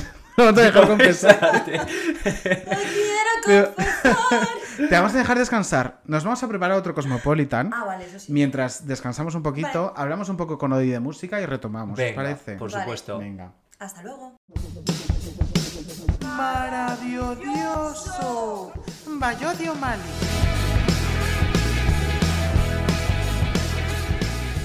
Europe, stop voting now. Hola, amigas. Qué vergüenza, Hola, cada día más vergüenza. ¿Qué Oye, mierda sido ¿cómo esto? estás? ¿Pero que esto se está Es- grabando en serio? Claro, es que ¿sabéis qué pasa? Que cuando le Sí, doy a grabar, eh, desde la última optimización de la aplicación que utilizamos para grabar esta sección, eh, aparece una cuenta atrás, igual que la de Eurovisión, que pone Ah. 3, 2, Ah, 1. claro. Entonces, claro, me entra por el cuerpo un, un no sé qué, que qué sé yo, y me pongo Eurovisiva. Pero solo lo Está ve bien ella. que haya contexto, Sí. eso es. porque- el resto de la gente dirá, ah, oh, crrr". Pues como con todo el programa, ¿sabes? Que claro. A ver, era un homenaje, era un homenaje a que esta semana Nando Escribano estrena un podcast musical sobre Eurovisión. Un besito Nando. Pues sí. besito. Y creemos que va a estar por ahí alguien que conocemos todas, pero bueno. Sí, puede que esté yo la semana que viene. Pues solo porque yo estoy en todos los podcasts, no sé si lo sabéis. Qué pesada, de Eh, sí, verdad. es una obligación de todos los maricones de este país tenerte. Pues te vamos a hacer firmar un contrato de exclusividad. Uy, pues ya me podéis bien pagar en, en bocatas de chope, porque si no. Ensaladitos La como Alaska. No vas a poder hacer ni un viva la vida más. Voy a tener que irme al hormiguero y luego a ver cómo me saco la capa de encima. Pero bueno, esta semana venías a hablarnos de otros menesteres, me parece. Bueno, tiene Sí. relación con el hormiguero también lo que vengo a contar, pero eh, indirec- indirectamente. Vamos a hablar de el regreso de Ella Baila Sola. eh, el cuarto regreso de Ella Baila Sola, pero en esta ocasión con la novedad de que los miembros son las reales.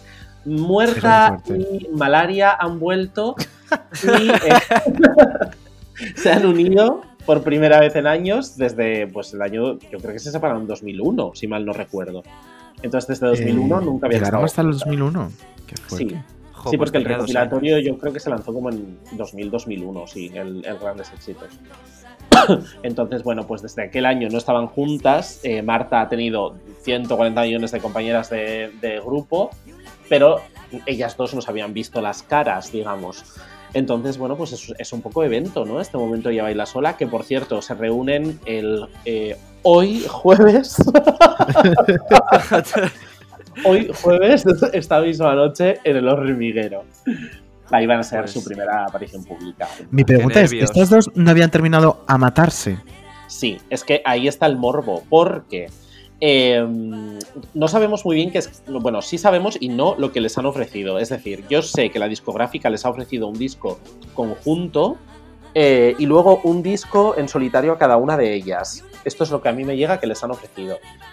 Pero lo que no entiendo es en base a qué aceptan ahora esta oferta, porque realmente Marta, eh, bueno, no tenía mucho problema para, para reunirse con Marilia, pero es que Mariliam, que es la morena, detesta a Marta Ah, vale. Pero la detesta mm, a niveles extra. mm, No sé cómo deciros, o sea, es una cosa. Entonces, no sé muy bien en base a qué ha aceptado ahora esta propuesta.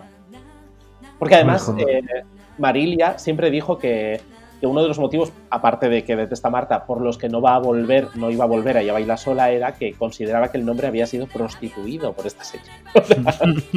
Por haber-. Está diciendo puta, puta, puta. Porque, porque, claro, al haberse unido a 540 miembros distintos, consideraba que había desgastado el nombre y que ya el impacto de un regreso pues no iba a ser, iba a ser nulo. Pero bueno, ahí están. O sea, que se llevan a hostias, pero van a volver juntas. Pero estupendo. Pues bueno, a lo mejor, oye, puede ser que con esto de la pandemia y no sé qué hayan ablandado sus corazoncitos y ahora se lleven bien. Pero... Fíjate el COVID.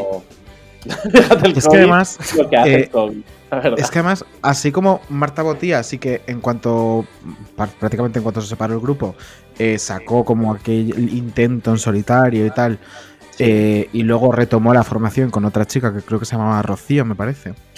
Eh, mil. Marilia tardó un mogollón más, ¿no? Porque hace no mucho que sacó algo en solitario.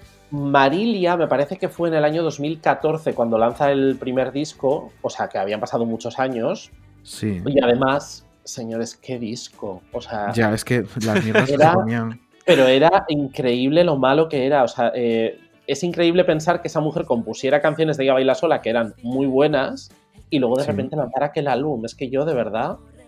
Luego lo arregló un poco en el segundo que no era tan malo, pero el primero de verdad que es una cosa digna de estudio. Madre mía. Pues ¿sabéis lo que tiene ella baila sola que nosotros no tenemos? ¿Qué, qué tiene? Eh, el cariño de toda esta gente. Un ondas, cariño. Tienen Ah, un onda. Qué fuerte. que lo voy a buscar. Bueno, lo merecen, lo merecen que, a ver, era un gran grupo, ¿eh? O sea, la cuestión es que han pasado muchísimos años y que, que el regreso ha sido un poco a la babalá, pero realmente tuvieron muchos hits y, y, bueno. Hombre, es que literalmente eh, el regreso de esta gente ha trascendido porque la- el hormiguero las ha anunciado como invitadas. Hmm. Claro, es que qué manera más también absurda, Random. claro, de decir, en vez de haber un comunicado, una rueda de prensa, un no, de repente es como el hormiguero cuelga un tuit en el que las Es que es demencial. y ese es el comunicado de su regreso. Que luego ellas además tardaron en, en reaccionar en redes y lo peor aún es que no existía un perfil oficial del grupo en redes, con lo cual hubo que crearlo a toda leche. O sea, no sé, fue un poco absurdo todo. Qué pena más grande. Sí, pena a la mujer del pene. Bueno, ellas han confirmado que van a actuar en Starlight. Sí. Anda. Es un lugar como, como muy para actuar ella baila sola, la verdad. Está Marbella como loca. Vamos, todo, todo Está Marbella, bien- mira a. Bienvenida Pérez, que ya ha comprado entradas. Eh, Silvina von Bismarck en primera fila. Bueno, me imagino el ambientazo. Pero, pero bueno, eso es lo que se sabe y que luego van a actuar también en una serie de festivales de estos de I Love 90s y estas cosas. Ay. ¿Qué deparará el futuro? Pues mira, una discusión en unos meses y una ruptura pública. Vamos, lo veo venir. Pues estoy deseando verlo. Deseando anunciarlo en este mismo programa. sí. Por un par de semanas. Sí. Es que no habremos acabado ni temporada ya. Pues hacemos un llamamiento a la que parece que tiene como más veneno de las dos, que es Marilia, ¿no? Eh, Marilia, querida. del pelo. eh, eh, artista eh, querida por este podcast. Cuando tú quieras, tienes los micrófonos abiertos para criticar a Marta. Pero Claro. yo no creo que tenga más veneno, ¿eh? Lo que creo es que eh, tiene más rencor. o sea, ¿Pero por que algo, qué? algo pasó que afectó tanto a malaria y que no tanto a muerta. Entonces a mí me gustaría saber un poco lo que pasó ahí, que eso sería lo jugoso. Pues mira, ojalá un malaria eh, contar la verdad para seguir viviendo. Bailar sola para bailar acompañada. Eso es, pero aquí en menudo cuadro. Contar la Maravilla. verdad para seguir bailando. Amores de burra. Por cierto, si, al- si hay alguna Marilia Andrés que sea flautista, por favor, puede enviar un mail a este programa para que hablemos Bueno, pero hay una hay otra Marilia, ¿no? De, de la última edición de Operación Triunfo, ¿o no? Ay, sí. de hecho, probablemente ahora sea flautista también, así que Pues nos, nos viene bien. computa un poco. Estoy buscando en Google si hay una flautista llamada Marilia porque en caso de que pasara, pero no, parece ser que no lo hay. Pues Vaya vez, otra vez. Bueno, una anécdota de Ya Baila Sola que es muy divertida, que es que eh, se llevaban tan mal, de hecho, Sí. que el último disco que lanzaron de estudio, el que no era los grandes éxitos, sino que era el disco de estudio del año 2000, se llamaba Marta y Marilia, sí. pero estaba todo pensado para que el disco se pudiera leer también como Marilia y Marta. Porque estaban los nombres colocados de manera que si lo leías de arriba abajo era Marilia y Marta, y si lo leías de izquierda a derecha era Marta y Marilia. Y en cada lado del lomo del disco lo pone diferente. O sea, en un lado pone Marta y Marilia y en el otro Marilia y Marta. Madre mía, rollo, hay que tenerlas a las dos contentas. Exacto, o sea, es ese nivel, es ese nivel de medición para que no nadie se enfade. Grupo, la verdad. Pues mucha suerte en su regreso, que la van a necesitar. Desde aquí le deseamos muchísima muerte. Sí, la muerte. Bueno, y Bueno. de Marali- de Malaria, la flautista, pasamos ahora a una flauta que sí que ha sonado bien, vaya, está sonando la flauta que no veas. Que es que varios autores de Estados Unidos de música pop muy importantes, no autores eh, así sacados de la manga, han firmado un- una especie de documento en la que se niegan a seguir acreditando a artistas que no componen. Mm. Es decir, esta leyenda urbana de que Beyoncé Hostia, tiene pobre Beyoncé, a- sí. Claro, exacto. De que Beyoncé tiene así metida en el, eh, en el lo diré, en el sótano para que le componga las canciones, pues esto ya se aplica a la vida real porque esos artistas o esos compositores, digamos, que escriben canciones pop se van a negar a acreditar a los artistas como parte del proceso, salvo que participen del proceso. Pero parece ser Cosa que no es usual, claro. esto, esto no suele estar pasando, ¿no? Entonces, la gente que ha firmado son gente que ha compuesto para Shawn Mendes, Selena Gómez, Justin Bieber, Dua Lipa. Entonces, un poco, pues para que nos hagamos una idea, ¿no? Del perfil, quizá, de los cantantes que no componen a pesar de aparecer en los créditos. Pues me parece de maravilla. Hombre, es que esto es una absoluta ruina para los, para los autores, porque tú imagínate que tu trabajo sea escribir un tema y cobrar por ello, pero en vez de cobrar, cobras la mitad, porque es que hay, eh, Beyoncé también quiere cobrar derechos de Sí, porque ha puesto una palabrita, claro. Es que... Claro, y es como O ni eso. O, ni- o a veces ni eso, porque Claro, de hecho, claro. y aquí viene el jugosito, eh, yo conozco a gente de España Sí. que ha compuesto temas en solitario mientras el artista se rascaba un huevo en el mismo lugar y tras rascarse el huevo aparece acreditado en los créditos de los temas. Well. ¿Mm? Fenomenal. Entonces esto no solo pasa en Estados Unidos, sino que ¿Y, y en pasa- España no hay un, un pacto como este?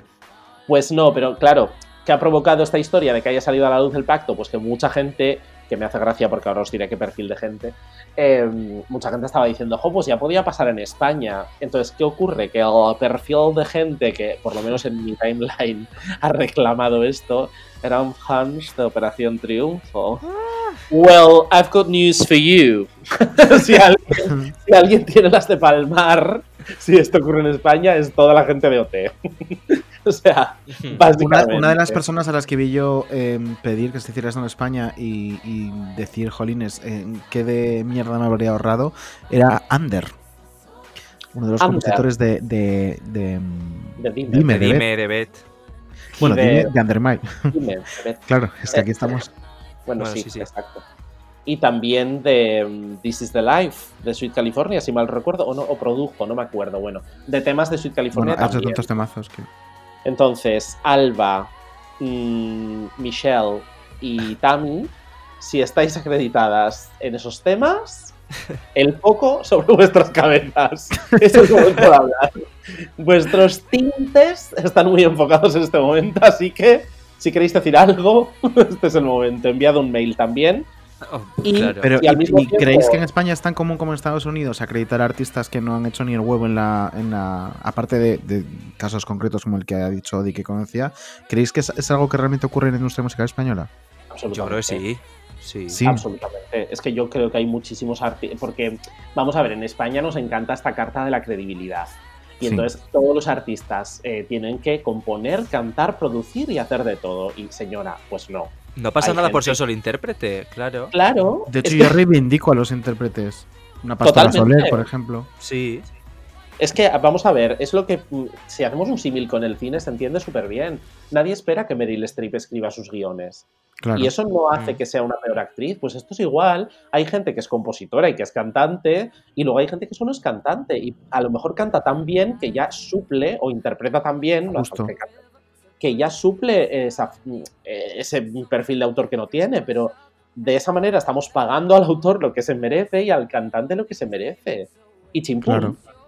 Pero claro, sí, sí es verdad que los autores lo que se quejan es de que al estar los cantantes como parte de autor de la canción, pues se pone mucho el foco en que ellos han coescrito el tema o que... Y al final el autor queda muy en segundo plano. Que esto es terrible, claro, porque al final... Pues señora, si le estoy haciendo yo el trabajo... Ya, y que esta haga. gente también tiene que comer caliente, coño.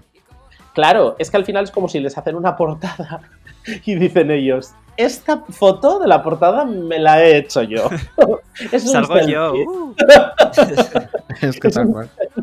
a 500 metros. Entonces, Es que claro. claro, esta ilustración grecorromana que ilustra mi álbum la hice yo ayer anoche en mi casa. Pues no. Mira, es más, no es peor. La he cohecho yo porque con un, poquito de tempera beige le di a esta columna. Entonces ya la ilustración es mía. Pues no, señora. ¿Sabes qué, Odi? ¿Qué? Que si nuestro corazón fuera un disco, tú serías autor de todos los temas. Oh, qué Oh. bonito. Y vosotros seréis los coautores que no han hecho nada. Eso es. Estaríamos acreditados en todo solamente por estar. Em, si os Pues parece, Odilia. buscamos un abogado de cara a la próxima semana para dirimir este tipo de, de acreditaciones. Claro. Ya Pero tenéis, en oye, nuestro corazón. tenéis Sí, ya ¿eh? tenemos. Claro. Es verdad, tenemos dos, pero hablamos con Inés y con Lore y te decimos algo de cómo lo vamos a Venga. acreditar. Comentadme. Muy bien. Un beso, Odi. Un beso. Chicos, chao. Chao.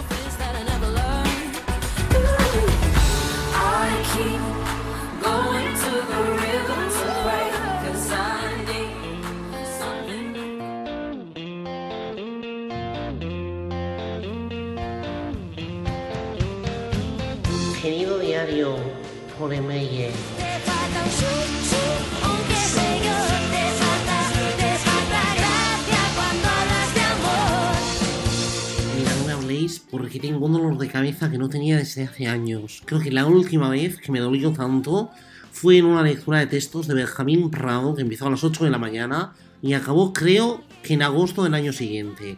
Recuerdo que había llevado ensalada para comer y acabé con un tupper lleno de plantas de aguacate no os digo más. He enviado a Idoia a la farmacia para que me coja un paracetamol, pero bueno, debería estar ya al llegar y no está. Así que os digo yo que el dolor se va a extender unas horas. Hace 50 veranos que le he dicho que se fuera y al final se me va a pasar el dolor solo, verás. ¿Dónde estás, Idoia? Tráete el periódico que te pilla de camino. Mira que le dije en su día que no comprara Blackberries para las dos, que esto iba a acabar pasando de moda y luego no tenemos tantos puntos en Airtel como para que nos cambien el móvil. Mira, la voy a llamar que acabo antes. Idoia, ¿dónde estás? ¿Yo? ¿Cómo que que yo? MI, Idoia, ¿dónde estás? Oye, de verdad, 30 años con el móvil ya me podías meter en la agenda. Pero si te lo sabes de memoria, más razón, Idoia, que te lleva un segundo. ¿En qué Alcocebre, Idoia? ¿Cómo vas a estar en el Alcocebre, Idoia? Que eso está en Castellón. Ya sé que es festivo, pero alguna de guardia tenía que haber más cerca. ¿Pero cómo has llegado allí? ¿Qué? ¿Pero cómo que vuelen, Idoia? ¿Con qué dinero? Si te he dejado una tarjeta de caja rural, que tenemos cuatro duros en esa. Pues ya voy a llamar yo a Iberia para que no te dejen tocar más los puntos, Idoia. La otra vez te cogiste una picadora. Cuatro hamburguesas has hecho desde 2003. Y no veas lo que ocupa. ¿A qué hora tienes la vuelta? Pero ¿cómo que estás ya, Idoia? Apaga el móvil, que eso luego altera las cosas del vuelo. ¿Quién es esa chica? Idoia. Idoia, deja de gritarle a la azafata y apaga el móvil. Idoia, por favor, si estás montando un número, pásamela que yo le explico. O apaga el móvil. Idoia, por favor, te lo pido. Que luego esto lo comenta la prensa. Hola, hola, mire, soy... M... Ha colgado. Se ve que está enfadada la azafata. Pues nada, me voy a preparar la esterilla del yoga porque no cuento con el paracetamol para hoy, desde luego. Bastante si llega el vuelo. Le va a ir a recoger a Barajas Leire Martínez, ya os lo digo, porque yo desde luego no. Si me espera a mí, va, va, va.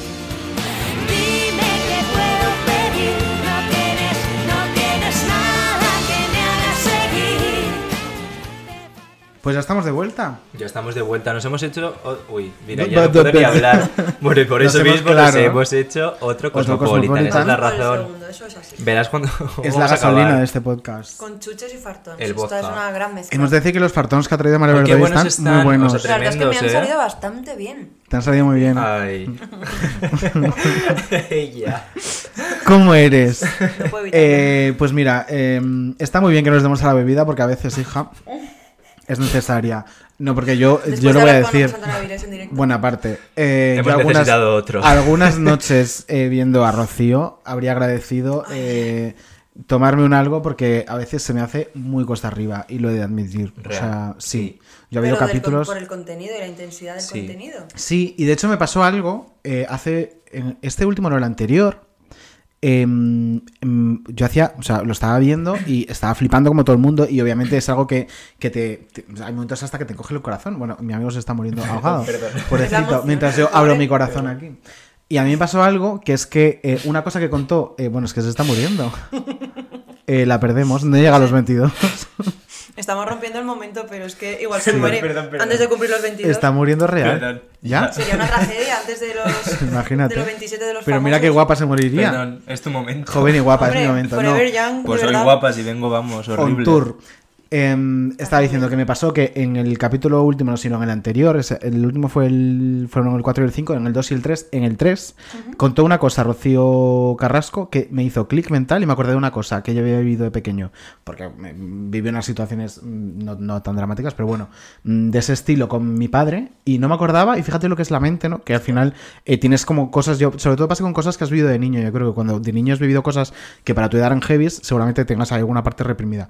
Y me hizo clic y me acordé al instante y es que se me cortó el cuerpo. Y es que ese capítulo, o sea, lo pasé fatal, fatal. Por eso digo que a veces mm, habría agradecido tener una copita delante. ¿Pero cuál? Y, mm, ¿cuál- ¿En qué capítulo? Me Sí. pasó en el 3. El 2, En el tres. 3. En el 3. Cuando ella contó que llegaba Antonia David a casa a las tantas, ella estaba embarazada, era verano, en Chipiona, y, y un día que ella dijo, mira, paso, no le abro la puerta y durmió en el coche.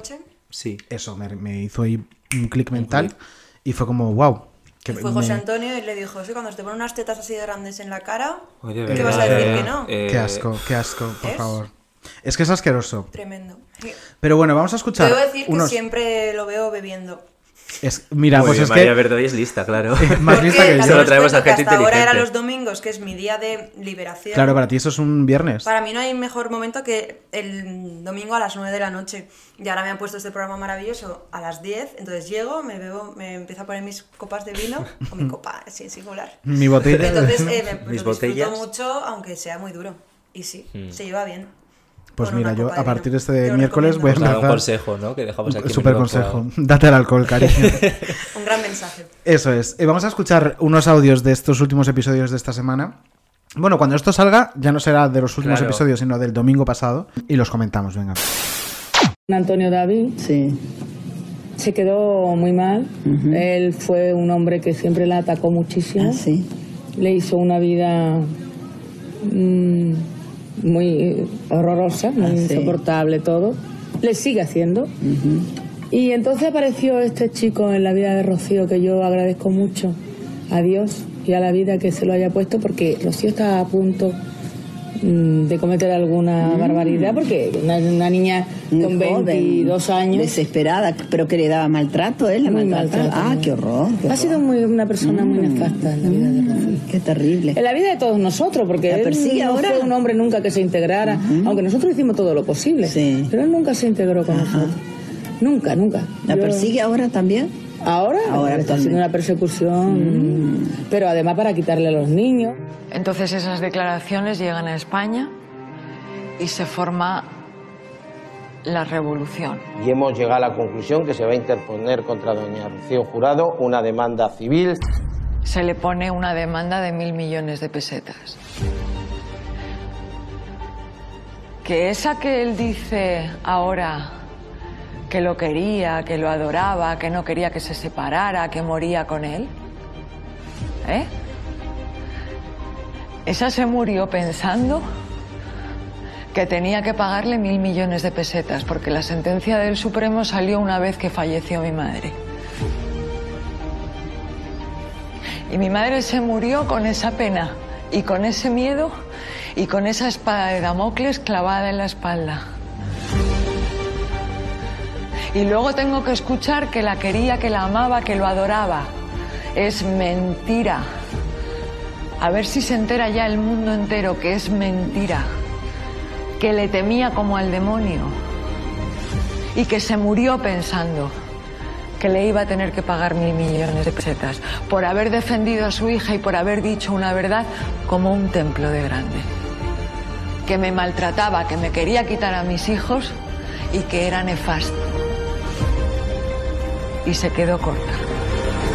Madre mía. Y se quedó corta. Es que esa imagen de, de Rocío Jurado muriéndose con ese. mm, Imagínate. Claro, con ese susto. Que encima tener que pagar eh, hay que decir que luego después eh, Rosa Benito en Jazz Mediodía eh, dijo que no, que, que cuando Rocío se murió ella ya sabía la sentencia. Eso, es- eso no es verdad. No es verdad. La sentencia del Supremo, que es la que, la que salió en fallecido. 2009, Claro, ya que el llevaba 1 de junio de 2006. 2006, llevaba tres años muerta cuando sale Claro. esa sentencia, o sea que tampoco juega ahora. Y encima, lo de esta señora me, me enfada especialmente, el doble juego, sí, el doble juego sí, que sí. tiene. Porque anoche estuve viendo un, creo que era un salsa rosa de Antonio David, en el que estaba en un cara a cara con Rosa Benito, y es que se desdice ella sola. O sea, se- allí le dijo que Rocío no le había puesto los cuernos, que él se le había puesto los cuernos a Rocío, que Rocío Jurado no podía ni verlo, que había sido lo peor que le había pasado a la familia Boedano. O sea, eh, pero una cantidad de hecho Una cosas. transición inexplicable y que justifica Es muchas cosas. sí.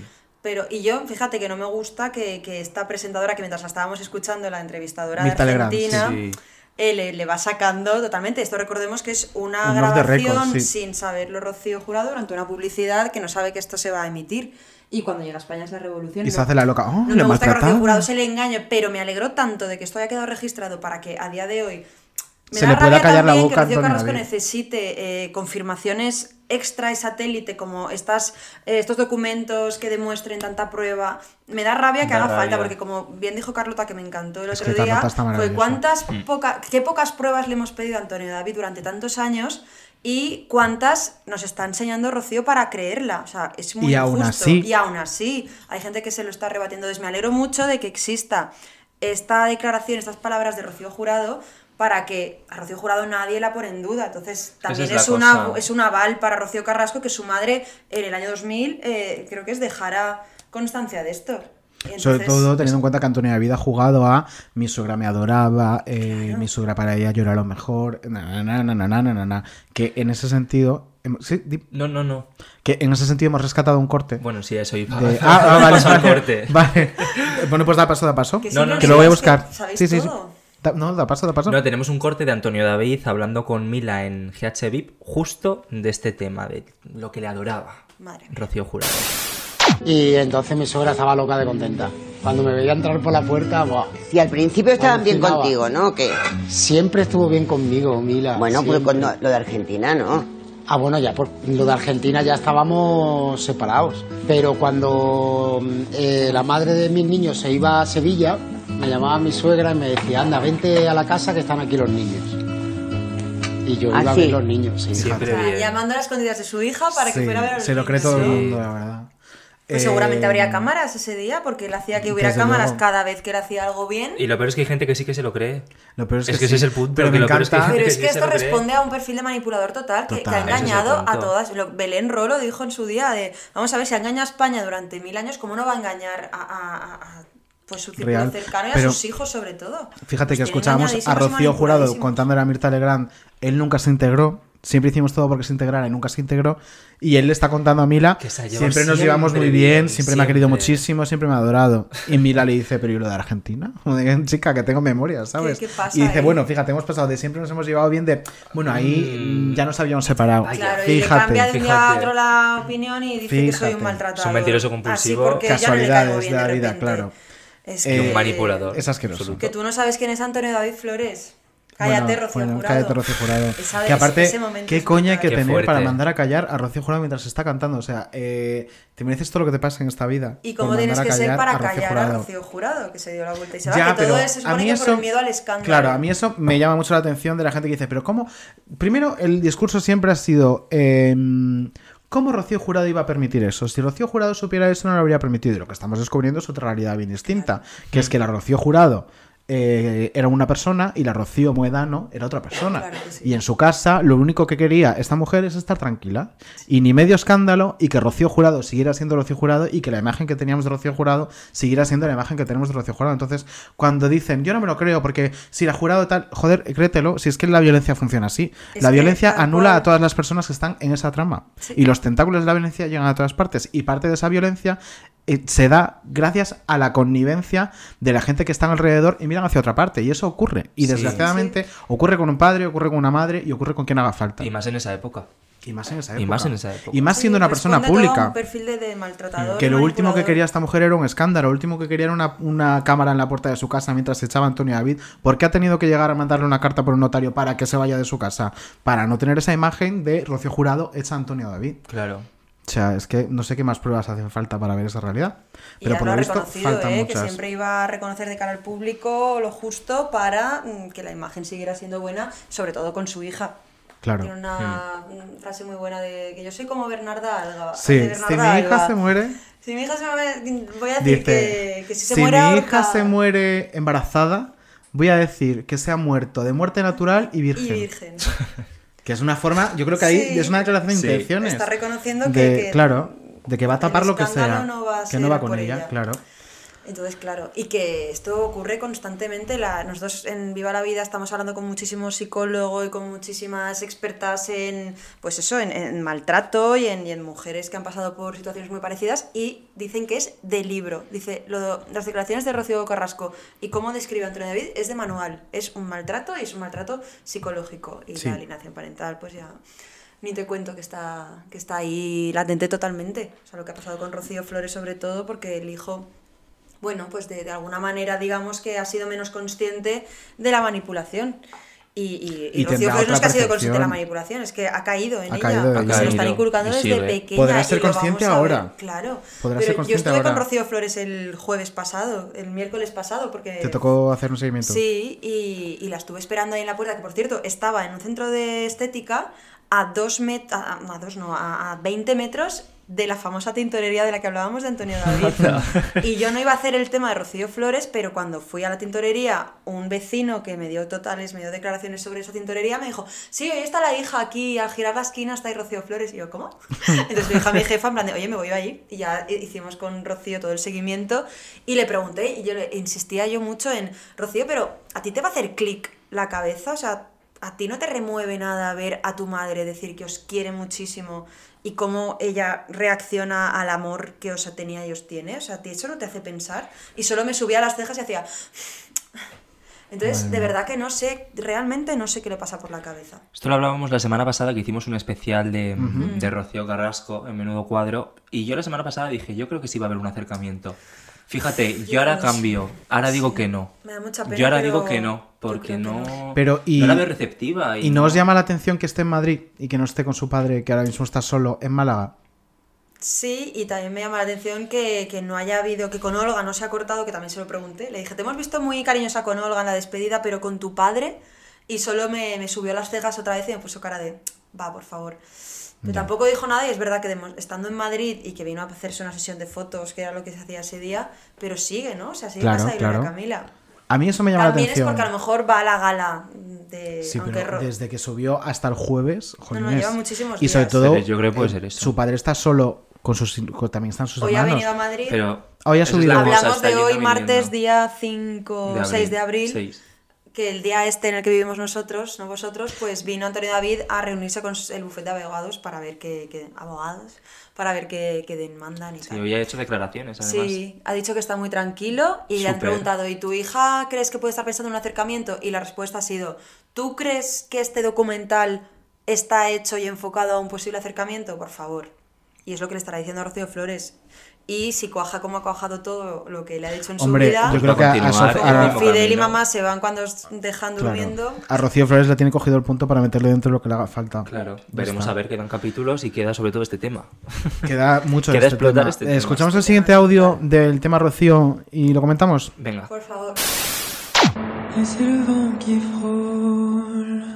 Esa niña salía al pasillo y empezaba a chillar. Mamá, ¿dónde estás? Mamá.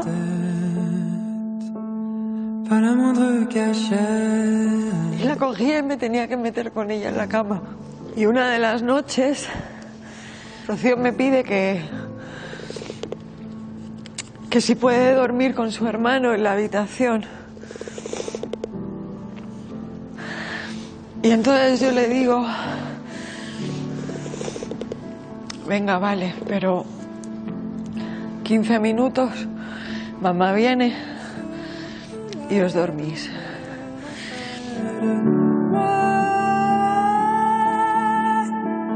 Cuando llegan esos 10 minutos, llego, yo siempre les daba un beso en la frente y les hacía la señal de la Santa Cruz. Y entonces fui a apagar la luz y la niña me dice, no mamá, no mamá, no, la luz no, la luz no. Mamá, la luz no. Y le digo, ¿cómo? Y la niña me vuelve a insistir en que la luz no, y la puerta que no, y la puerta que no. Y en ese momento ya me saltó la alarma. Y me senté con ella en los pies de la cama. Y le dije, mi vida, ¿qué pasa? ¿Qué te pasa? ¿Por qué no quieres la luz apagada y por qué la puerta cerrada? No, mi vida. Y se quedó mirándome. Y me dijo, mamá, es que papá me ha dicho que cuando tú nos acuestas, Fidel y tú os vais de casa y nos dejáis solos.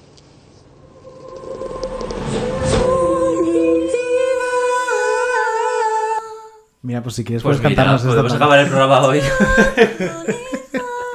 Eh, a ver, Pues este es el tráiler del episodio que... que- se va a emitir eh, este miércoles. Claro, es el tema que falta por explotar. Y es brutal. Empieza, yo creo que empieza Sí. lo gordo. Sí, sí. Que hasta ahora ha sido muy heavy, pero por así decirlo ha sido calentamiento. Y Creo que ahora empieza lo gordo, porque si no he entendido mal, este va sobre la situación que se dio con los dos, pero luego vienen episodios, uno sobre ella y uno sobre él. Es decir, uno Sobre- sobre Rocío Flores y otro sobre sobre David. David. Es que supongo, no sé si estamos llegando ya ahí, pero entonces hablaremos del 27 de julio de 2012 y del 23 de junio de 2016. Sí. Pues si he entendido bien, sí. Pues es, es muy heavy lo que pasa y lo que pasa después. A ver, Porque sí. recordemos que Rocío Carrasco nunca quiere denunciar a su hija, que es el otro, Bueno, el que pero le es coge que de la todos los a pasos- Rocío Flores y le dice, vamos a denunciar a tu madre. Todos los pasos jurídicos llamativos de Rocío Carrasco, que pueden ser eh, el pleito con su hija y la denuncia por malos tratos a Antonio David, no han sido arranques de Rocío Carrasco. Es decir, la denuncia de malos tratos ha sido derivada por un juzgado al, al juzgado de, de violencia doméstica y la denuncia a su hija ha sido resultado de que Antonio David intentara denunciarla a ella por maltrato a la niña. O sea, es que es delirante. Porque luego dicen, una revés, madre es que denuncia a su hija. Es que no fue la historia así. Es que no es así. Por favor, espero que no quede ni una duda de, de- de cómo es cada uno, eh, por favor. Lo único que me alegro es, es de eso, de, de que se está quedando muy retratado. Sí, se está desenmascarando. Este señor. Pero hay mucha y gente que no quiere reacción, no sí. quiere ni escuchar, porque yo lo veo por redes. O sea, el, el acoso que está porque es acoso que está recibiendo Carlota por presentar Sí. este programa como lo está haciendo. Tremendo. Y todo lo que tenga que ver con Carlota, porque es que basta con que Carlota te dé un me gusta para que te acosen a ti también, Sí, porque que eso lo hemos vivido esta real, y semana. que recibas mensaje. Bueno, sí, sí, sí, sí. tremendo. Por presentar esto. Sí. Por ser Sí, sí, imagen feminazi, de, de todo eh, lo que todo, representa todo, esto. todo, todo, todo. Hmm. Y hay mucha gente que, que, mm, favor. ya no solo es que no crea a Rocío Carrasco, sino que va a creer cualquier cosa que diga Antonio David. Porque es que lo estoy viendo en redes sociales. Hombre, es que ha engañado durante mucho tiempo a mucha gente, entonces, Entonces, algo quedará, claro. yo esperanzas Pero tengo las justas. Pero desde luego no tengo ninguna duda de cuál ha sido la historia. Yo también. Y es verdad que estamos escuchando una versión de las cosas, pero es que llevamos Pero es que la 25 otra, años claro, escuchando la- Claro, otra, es que o sea, la otra- bastante, eh, creo que ya es hora de escuchar esta otra y, y de, joder, que está pre- demostrándolo con pruebas y está... mm, Y es que es, es- es muy obvio todo lo que está pasando.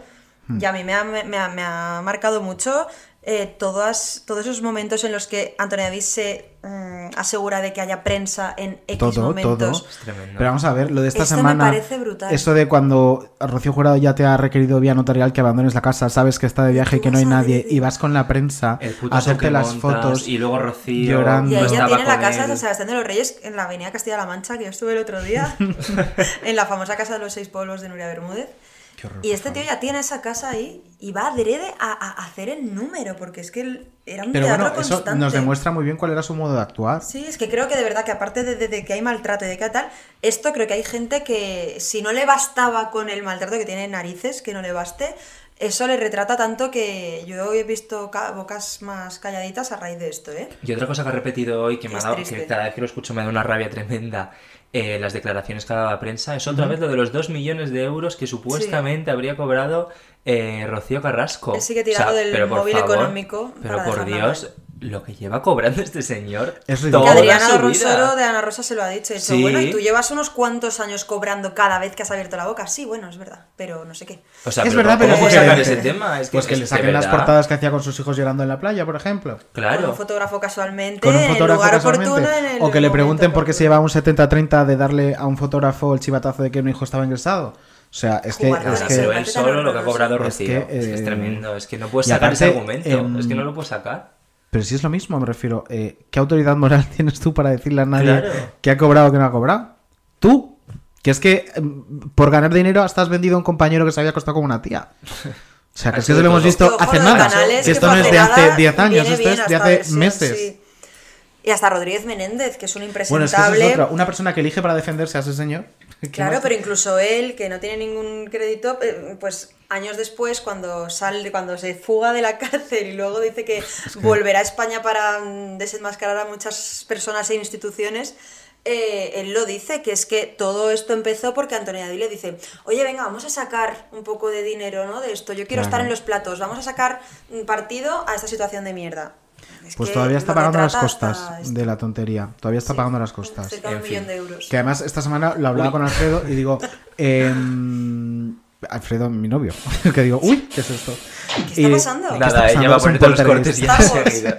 No, y le preguntaba, ¿cómo es posible em, que te condenen a costas eh, de esa forma? Porque yo tenía entendido que cuando te condenan a costas la mayoría de las veces suele ser mitad y mitad de las dos partes, ¿no? Tú, tú pagas a tu abogado y tú pagas al, y el otro paga el tuyo. Y en este caso em, se condena a, a pagar la integridad de las costas eh, en un caso de una demanda como era esta por, por eh, intromisión en el honor y la propia imagen, etcétera, etcétera, porque se considera temeridad o mala fe procesal presentar esa demanda, porque no tiene un fundamento jurídico sobre el que sostenerse, es decir, que básicamente la presentó para ganar dinero. Pues Entonces, estupendo. lo que se hacen es que se declaran de oficio las costas y corren a cargo de la parte demandante, como, como fue el caso. Es decir, que la justicia le dijo, señor, esto no es un patio de recreo. Eh, bueno, Me- me- pues- Lo siento, pero me alegro. Eh, sí, pero me, alegraría más si la paga. Y también es llamativo que estas costas que a día de hoy sigue pagando, si tan buenísima relación tuviera con eh, Ortega Cano, no las tendría que pagar, porque es tan fácil como personarse en un juzgado y decir que no las quieres, y ya está. Ya no tienes que pagar ni un céntimo más. O sea que tampoco nos vendan la, la historia de Antonio David es el mejor, familia feliz, porque, eh, cariño, lo estás sangrando económicamente todos los meses. Tú, no Rocío Carrasco, porque luego no, Rocío Carrasco lo ahoga demandas, porque lo tiene eh, sangrando. Eh, No, no, cariño, aquí la, la gorda, la gorda, la losa económica gorda que tiene encima no es de Rocío Carrasco, se la cobra todos los meses Ortega Cano.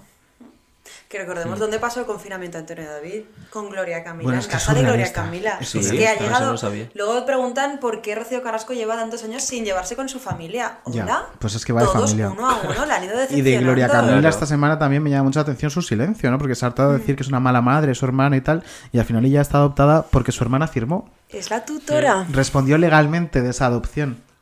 No, Madre no mía. tiene nada que decirle. Igual tienes que plantearte por qué no me habla mi hermana. Igual hay algo Es que no heavy, sé. es- o sea, es surrealista Es todo. impresionante. Qué ganas de. Que yo muchas veces dicen, no, pero si no, no tiene relación con nadie de su familia.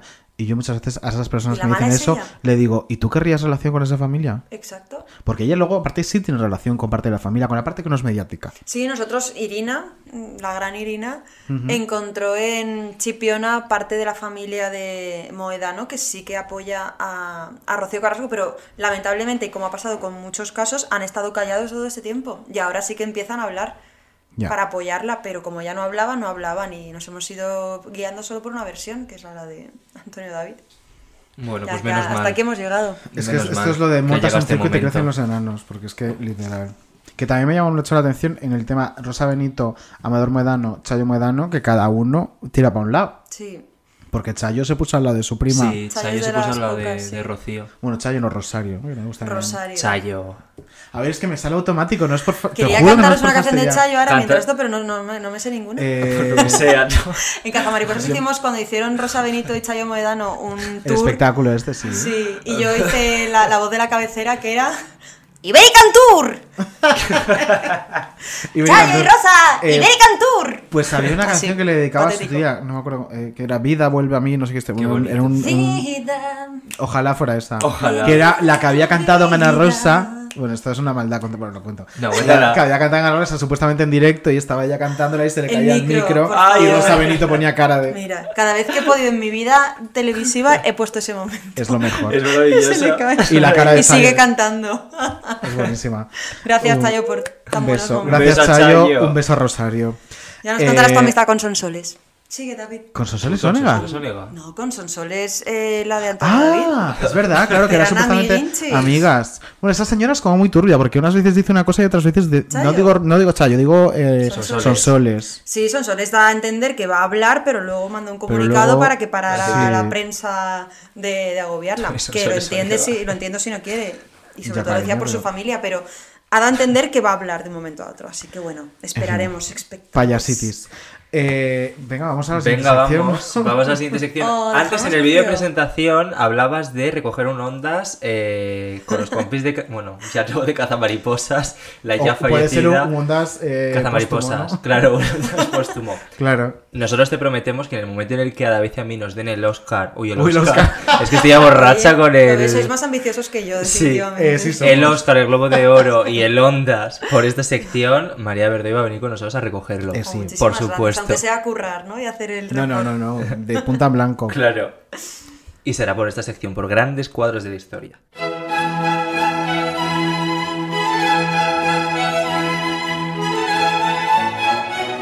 Grandes cuadros de la historia.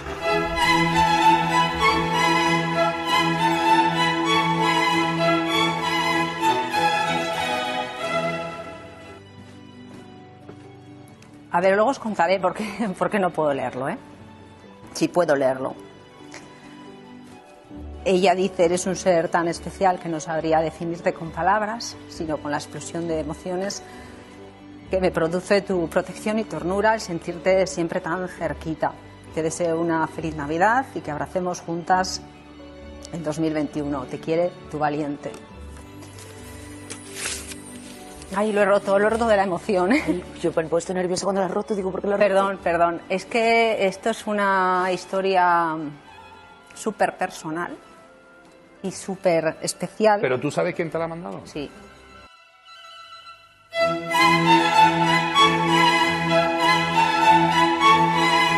Te quiere tu valiente. Por favor. y la cara de Terén. ¿De por qué lo rompes?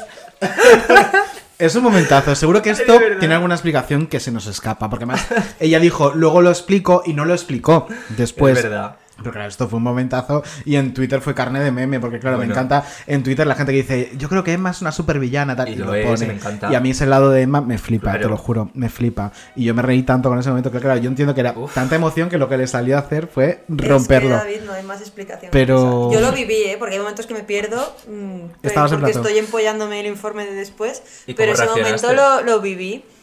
Y, y estaba al lado Leti, que es como la, la- su, chica mano de derecha, confianza, sí. que, es, que es- que es maravillosa. Y yo viví ese momento con ella al lado. Y Leti, cuando lo vio, dijo, "Oh, como, qué importante es para ella esta persona que está escribiéndole. Y qué importante es para ella leer esto en público, porque Emma, de hecho, conseguimos una vez que no sé por qué era, si por su cumpleaños o por su vuelta después del COVID o de la COVID o algo así, pero conseguimos que su, madre, entrara sí, en directo. cuando volvió del COVID fue. Y esto no lo había conseguido nunca nadie y Emma dijo, qué fuerte que hayáis conseguido esto porque yo no permito, digamos, que pase esto porque Mm. algo tan personal no me gusta, no, no, no lo disfruta porque se pone demasiado nerviosa. Entonces, en este caso yo creo que pasó algo muy parecido, que fue algo súper íntimo y algo súper especial. A ver, y fuera fue un descojone. O sea, A ver, yo entonces, lo viví no, en pero, eh, directo yo creo y que se puso súper nerviosa y que le salió, yo qué sé, pues no sé a quién tendría los lados, pero a lo mejor fue de. Y esto es para mí, solo para mí, y, Pero y- si lo has y me leído lo en voz guardo. Pero vamos, que sí, que, que a todos, que a todos nos sorprendió ese momento. Pero creo que ella es la primera sorprendida en, en- en, bueno, pues he hecho lo que me ha salido y sé que esto lo voy a tener igualmente. No estoy, no estoy rompiendo un documento único en el que me diga que la verja pues, fue puesta en, Claro, claro. No, no, de mi abuela sí, sí. En el año no sé qué. Y, y le salió eso porque estaba en esa. Y Leti lo que confirmó fue lo importante que, era, para, ella, sí. ese testimonio. ¿eh? Hombre, lo que se entendía es que era una persona nunca había estaba pasando una enfermedad o algo así. Sí, que- era una amistad que hizo ella a raíz de, de- de algo televisivo, no sé qué momento concreto, pero que, que le había ayu- ayudado. Joder, no sé hablar hoy, el Cosmopolitan. ayudado. Ayudado. Emma le había ayudado mucho, había sido alguien importante para esta mujer y, y habían hecho como una amistad súper bonita. Y entonces fue muy especial para ella, pero yo imagino también que le, le- le daría mucha vergüenza. Yo, por ejemplo, fui súper, el día que me fui de Morning Glory, fui súper feliz con eso tan bonito que me montasteis, con toda mi gente Que yo querida. no me acordaba de que yo ¿Lo estaba sentado ahí. Sí, sí, sí, me acuerdo. Mm. ¿Pero qué era? Le Pues, hicieron un vídeo precioso con de- No lo podía- no lo podía romper. Amigos, no, no podía romperlo, podía romper la pantalla de repente. Pero encima la hija de puta, que lo decimos en directo, es como, eh, ni llorando estás fea, porque estaba guapísima. horrorosa, o sea, por favor. ¿qué dices? Que además creo que Yo- eras de rojo. Y Sí. estás así, pero está- está guapísima llorando. Yo guapísima. llorando muy fea, no, Con no. los papis, con la hermana. Bueno, que si ya es guapa la hermana es, no te cuento. Totalmente. Eh, muy fuerte. todo. Pues, pues sí, y yo, fíjate que lo disfruté un montón, pero me moría de vergüenza a la vez. Porque estaban saliendo cosas pues como muy íntimas y, Ah. y me daba vergüenza la reacción. Me pasó en mi boda también, ¿eh? Que cuando me decían cosas bonitas, me daba como mucha vergüenza de, de qué bonito, pero que se acabe ya esta, esta cosa tan, íntima delante de todo el mundo. Entonces, pues si Emma encima es más así, pues, pues lo, lo- A ver, yo creo que sí que se puede entender, viendo un poco cuál es su carácter, se puede Claro, entender. claro que sí. Creo yo, pero que televisivamente es un momentazo y que Es un merecía momentazo. ser, merecía pasar a formar parte de la favor. galería de grandes cuadros de esto. Es de los vídeos con los que yo más me río. Es que O sea, sí. Es que es impresionante Es que ese sí. Momento. Y Es que Terelu para mí ahí- es la cara de Terelu de ¿para qué lo rompe? Porque además creo que se escucha por debajo decir ¿para qué lo rompe? Claro, es que Terelu es todo lo contrario. Claro. ¿Cuántas veces hemos visto a Terelu emocionarse tranquilamente en directo? Pues Emma intenta que eso no le pase y Claro. igual fue una forma de cortar tanto el papel Pero como el aparte momento se la y la veía emoción. emocionada, Sí. porque es que encima tampoco lo Sí, podía... sí, sí, que lo, le, le cayó la Sí, lágrima, que tenía de No lo podía evitar. Eh, pues, Pues nada, nada, tu valiente. Pues ya está. De tu pasa nada. valiente a tomar por... Crash. Un beso besito, mi valiente. valiente. Eh, madre mía, eh, nos queda solamente Nos un, un corte y luego ya cerramos. O sea, me parece fatal que se acabe esto ya. Pero eh, además, de hecho, Tú sigue. ya te, no, te pregunto porque tengo un corte que no está en escaleta. De Miguel Bosé. Yo soy muy amiga de Nacho Palau. Bueno, pues da igual, pues si no es en la escaleta la metemos. Le damos y lo escuchamos, venga. Sí. Venga, vamos a escucharlo. ¿Es amiga de Nacho Palau? Nadie conoce tan bien a Miguel Bosé como el propio Miguel Bosé. ¿Cuánto hace que no dabas una entrevista en una televisión española? Cinco años, seis años. A mí en los últimos meses ha habido momentos en los que me has hecho sufrir. ¿Cómo estás? Pues de puta madre, ya me ves. ¿Qué le pasa a tu voz? A mi voz, que va y que viene. Ahora puedo hablar. O sea, has llegado a tener menos voz. Nada. No te veía nadie, no, no, nada. ¿Y a quién quieres que me enseñe? Jordi, en ese estado. Tu madre tenía coronavirus. Mi madre no se murió de COVID. Y eso tiene que parar ya. He tenido años salvajes. Drogas, sexo a lo bestia. Y un buen día me desperté y dije, se acabó. Lo he dejado todo, todo, todo hace siete años. ¿Solo? Solo. ¿Y, y venía Franco a tu casa? Sí. ¿A tu finca? Claro. Franco, a Franco se le caía la baba con mi padre. Es decir, hay fotografías en las que- en tú le ves a Franco mirando a mi padre y la gran admiración. Mira, oh, me estás llamando gordo. En absoluto, si te he dicho que te estás, Ah. estás estupendo. Con tus 65 años que parecen 64. ¿Con la edad te has vuelto más conservador? No, me he vuelto más lúcido. ¿Quién va ganando? ¿Miguel o de acaba. vuelta. Bueno, pues hoy tenemos aquí en directo con nosotros nuestro Yo querido amigo este Miguel Bosé. Buenas tardes. Hola, ¿qué Miguel. tal? Encantado. Bueno, ¿Qué has tal, confirmado Miguel? aquí que tu madre no murió de COVID, ¿verdad? No. ¿De qué murió entonces? Para no aguantarme. No, a ver, eh, fuera de coñas, me parece un poco serio esto. Sí. Eh, a ver, es muy heavy. Yo me quedé muy loco con esta promo. También creo que a la sexta le ha, salido- le ha salido regular pensándolo, porque lo han programado para el domingo que viene en dos partes, como un poco para contraprogramar Rocío y de repente Rocío se va Y los Rocío miércoles. Fura porque vienen Mm, supervivientes. Supervivientes. Eh, a ver, de las cosas que cuenta, pues parece ser que va a hablar de lo de Nacho Palau, parece ser, porque digo, mm, me costaría mucho mm, que entrara en faena, pero bueno. A mí lo que más heavy me parece y me parece insultante es que venga a decir un señor negacionista del COVID que su madre no murió de COVID cuando su hermana se hizo un deluxe diciendo mi madre eh, contrajo el COVID y luego desarrolló una neumonía bilateral. Eh, ¿Por qué la desarrolló entonces, cariño? ¿Y ¿Se murió de neumonía bilateral? Vale, o- correcto, ¿por qué? Porque tenía el COVID, Claro. ¿verdad? Ajá. Es que, y luego encima recordemos que cuando eh, Lucía se muere, que fue en marzo del año pasado, en lo peor del COVID, se envió un comunicado diciendo que se había muerto por el COVID. sí, vamos, fue una de las primeras muertes junto con la del Marqués de Griñón, Claro, Sí. justo, que eran justo. los oficialmente Justo, famosos que morían de COVID. COVID. Sí, sí, sí. El único que sigue negándolo, pues Miguel. No, no, los hijos Porque en general. Porque luego, negacionista. eh, ¿quién fue Paola? O, Ah, es verdad, o deluxe, Lucía. es verdad, hace Lucía, poco en un Paola deluxe. Lucía, fue claro. Y volvió a decir, Ah, no, no murió con, no murió de COVID, murió con COVID. ¿Y, y de qué murió? Bueno, que sí no que tenía- sabemos que la COVID eh, trae sus mm, consecuencias, sus secuelas, pero también que, que también tiene que Ya, ver pero- sus patologías previas, pero que al final sí Coño, que se considera una muerte por COVID. claro. Hombre, neumonía bilateral. O sea, si tú te coges una neumonía, no es bilateral, sino es eh, infectiva de COVID. Es Por que eso. Es ridículo. Pero se acogerá a todo el satélite posible a, a esa enfermedad.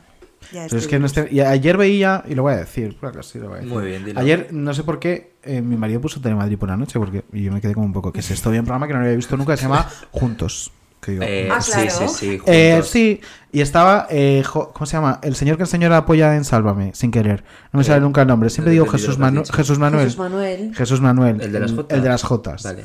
Eh, y estaba diciendo Jesús que por supuesto que Lucía Bosé no había muerto de COVID y que en este país eh, lo que interesaba a la gente era decir que había muerto de COVID porque así habían muerto más. Pues retiramos el no beso a Jesús Manuel ahora ¿no? mismo. Ya, Jesús es que- Manuel, pues es, es- Una es vecino de mi ex casa y Pues yo le he mira, tratado este bastante señor- Que se últimamente y no me gusta esto, Jesús que Manuel. se tome la hablaremos. pastillita. Y encima, después de esto, hablaron del tema de Rocío Carrasco. Y bueno, eh, es que parece que estaba casado él con Antonio David. O sea, ¿En serio? Sí. Manuel Uh, a Sí, que luego, luego pensé, digo, mira, igual no te un tiempo en Sálvame. Fíjate, mira por dónde. Porque vamos, es que estaba diciendo burrada tras burrada, Pues sinceramente. nada, a bailar jotas, cariño. y yo que nunca había visto ese programa, No sé cómo se llaman los presentadores, pero mientras él decía estas gilipolleces, la presentadora, pobrecita mía, tenía una cara como de decir, ¿por qué tengo yo que aguantar esto? Porque encima lo tenía Es un marrón, ¿eh? Que Ostras, tu colaborador ostras. apoye ciertas cosas. Ostras, es que encima hizo pleno, mal. o sea, negacionista y luego con Antonio David. Y la Ya mujer era como, Debo decir que a mí me pasaba esto un poco con Toño Sanchís. Hostia, yo me acuerdo mucho de esa época. Es que Toño era colaborador del Morning cuando todo lo gordo de Belén. Y debo decir, Hostia. para todos los que nos escuchen, que hay un momento en el que Toño Sanchís se pone de rodillas y le hace una peineta a Belén Esteban Sí. Y un frame, es decir, un segundo capturado que se quedó y se mm, viralizó, entre comillas, que se compartió muchísimo en redes, consistía en él de rodillas haciendo una peineta a Belén Esteban y detrás Jaime Astu y yo en el sofá riéndonos. ¿Por qué? Porque no sabíamos que estaba haciendo una peineta a Belén Esteban, estábamos diciendo, ah, mira, nuestro colaborador está, nuestro colaborador está de rodillas eh, haciendo el número, pero yo no sabía lo que estaba haciendo. Bueno, pues esto llegó a todas partes y a mí el ejército belenista me odió y me crucificó, ¿eh? Y nada más lejos. Y luego Belén a veces por los pasillos me decía, Sí. ahí re de risas con, con Toño. Y, y no, no iba por ahí en absoluto. Y a veces, pues una imagen que vale más de mil palabras, pues Mm. también te, te deja un poco mal cuando no es para nada la realidad. No, Así que nada, aprovecho porque nunca Aclarado. pensé que podría aclarar este momento. Me acuerdo mucho de esa época y, y era muy tenso eh, las gilipolleces que decía este señor y luego que se diera por hecho que todos los que estábamos ahí comulgábamos con todo lo que este señor decía. Empezando por, por la dirección del programa y siguiendo con, con todos los que pasábamos por allí. Y yo eh, tengo un recuerdo tan asqueroso de este señor, y, y lo puedo decir porque no me importa una mierda. Eh, cuando- a veces me tocaba hacer mi sección eh, después de él. Entonces yo esperaba que terminara y tal. Y a veces había una publi entre uno y otro. Entonces empezaba a preguntarme, bueno, ¿de qué vas a hablar hoy? ¿De qué va tu sección? No sé qué. Y, o sea, mm, a lo mejor le decía, pues voy a hablar de no sé qué, no sé cuánto. Menudas bufas, rollo, de Miley Cyrus, menudas bufas. Ay, por favor, qué Era como, de vergüenza. verdad, eh, sí, Qué mucha vergüenza. vergüenza ajena. Me da, es, es que era el típico machirulo, entonces yo, pues mira, me da mucho asco, ya lo he dicho. Muy bien Em, dicho. Sí, lo digo. Sí, Sí lo digo. Pero es que esa época delita marinera. Eh, me sabe mal por, por Belén porque no, no me gustaba que pensara eso de mí. Ya, porque además me acuerdo una vez que fuisteis a Sálvame, creo que a promocionar el programa 1000. Sí. Y estaba Belén y tuvisteis ahí un... Sí, no, me, me- me sabía mal eso. Sí. Y yo le decía a Belén, de verdad que no. y Porque Belén, ella relacionaba, Que es sí. maravillosa y, y, Sí vamos. Te decía primero eso y luego decía, ah, vale, sí que te escuchaba. Pero me sabía muy mal que llegara a pensar eso y me sabía mal que lo pensara mm, España o nuestros televidentes. Ya, pero porque encima luego llegaba Sálvame, te ponían el zapping de la mañana y ponían Morning Glory. Toño Claro. Sanchís, entonces era y como- nosotros de risas porque tampoco íbamos muy con la idea que llevaba Toño. En fin, Lo menos aclarado que, lo menos que podías hacer era reírte. Gracias, menudo cuadro, por darme esta oportunidad. Un beso para Toño Sánchez también. Un besito.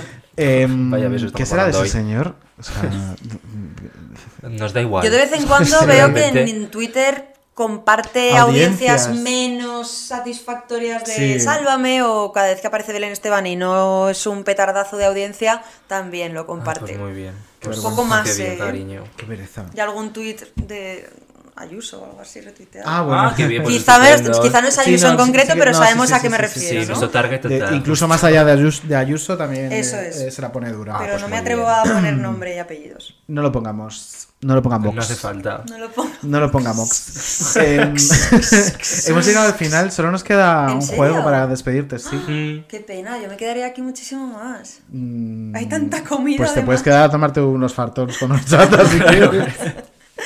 Cuéntame, cuéntame. Eh, atención, Qué guay. Vamos a lanzarte la cabecera y, y ya sabrás a qué te enfrentas. Venga. Mm, vaya.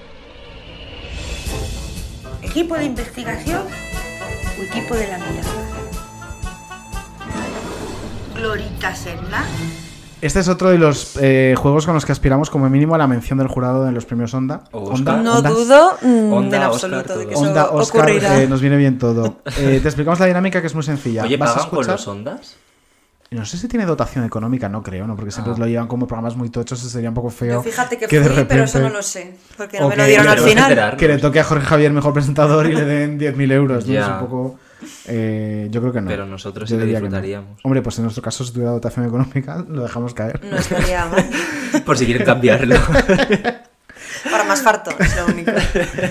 Estaba te- comentándote la, la dinámica. Ahí, Eh, vas a escuchar eh, una serie de enunciados Ajá. locutados por Gloria Serra, en los Mm. que eh, tendrás que discernir si son eh, ciertos, si pertenecen a un equipo de investigación real o si por lo contrario es un equipo de investigación totalmente ficticio Falso. y falso. ¿Pero es ella todo el rato? Uy, qué mal te me salido. salido. Es que estaba más en Mariñas. Ay, en Mariñas. En Piqueras. En Mariñas puede ser. Eran todos. Es ella todo el rato. Es ella ella. ha grabado los seis. Entonces, Claro, es que nos dejamos una pasta al final claro, en estas locuciones. Por eso nos hace falta que aquí la academia. Vale, vale, venga. María Me Casado, por concentro. favor. Un partido de fútbol les tiene en vilo. Es la penúltima jornada de liga.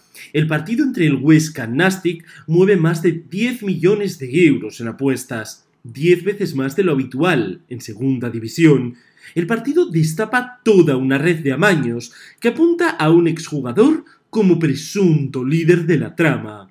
¿Por qué hay tanto interés en este partido? Hoy, en equipo de investigación, Juego Sucio. ¿Verdadero o falso, María Verdoy? Esto es fake, fake. Fake, fake. Pues Es verdadero. No, es verdadero. ¿Es verdadero? Es Espérate. verdaderísimo, claro.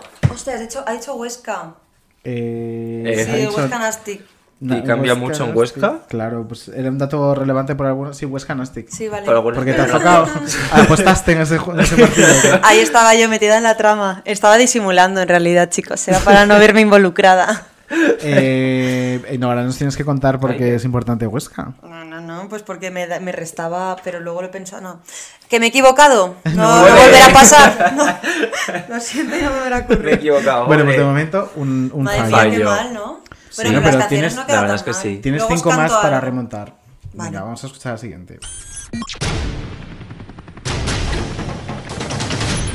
Se organizan como una cadena de producción sin apenas tener recursos para ello. Replican recetas milenarias que han ido pasándose en su congregación durante generaciones. Las mujeres de mayor edad son las encargadas de formar a las más jóvenes. Nada se deja al azar. El trabajo que se realiza tiene una disciplina de alta cocina. Hoy, en equipo de investigación, benditos dulces. Benditos dulces esta mesa. benditos dulces los de esta tarde. ¿Verdadero Claro. o falso? Es verdadero. Pues es falso, cariño. Pero ¿cómo va a ser- Falsísimo. ¿Qué es Qué mal estás jugando. Estoy fa- es- sí, Estoy verdad es que fatal. no- es falso. Es falsísimo. Es falsísimo creación de David Insua. ¿Lo has creado tú? Es más falso que José Antonio Bailes. Fíjate. Pero las clarisas y todas Eh, estas. lo he redactado yo con Tommy Coño. creo Pues, sí. pues deberías postularte a Me lo ha dicho mucha gente, investigación. la verdad. Me lo han dicho. Es culpa de, de- de lo Mm. bien que redactas. Podría ser verdadero perfectamente. A ver, podría ser verdadero, teniendo en cuenta que si tiene un Mm. reportaje de los croissants congelados, ¿no? Cuanto menos te los harías de unos dulces de monja, claro Me que sí. cuadra, pero es que mi marido, ahora ya no, pero... El eh, señor Tronchoni. Claro, el señor Tronchoni es coordinador del punto de mira Pues, y me cuadra cariño. perfectamente, se parece mucho al equipo de investigación y me cuadra perfectamente en que Queridísimo haber hecho- marido Tronchoni. Menudo cuadro eh, podcast, Me arroba. sigues en redes sociales. Escríbeme y te mando el currículum. Sí, Cariño. cuenta con él o conmigo porque no acierto una, pero que conste que él podría ser bueno. Madre mía, Claro pues que sí. hago un spoiler, voy a fallar todas porque me las estoy comiendo con patatas y fartons. no, Claro. no. Qué miedo, pues Venga, nada. vamos a por la Lo próxima. perdonáis, ¿no? siguiente. Que, que- Hombre, claro que te Ya perdonamos. veremos. R en todo.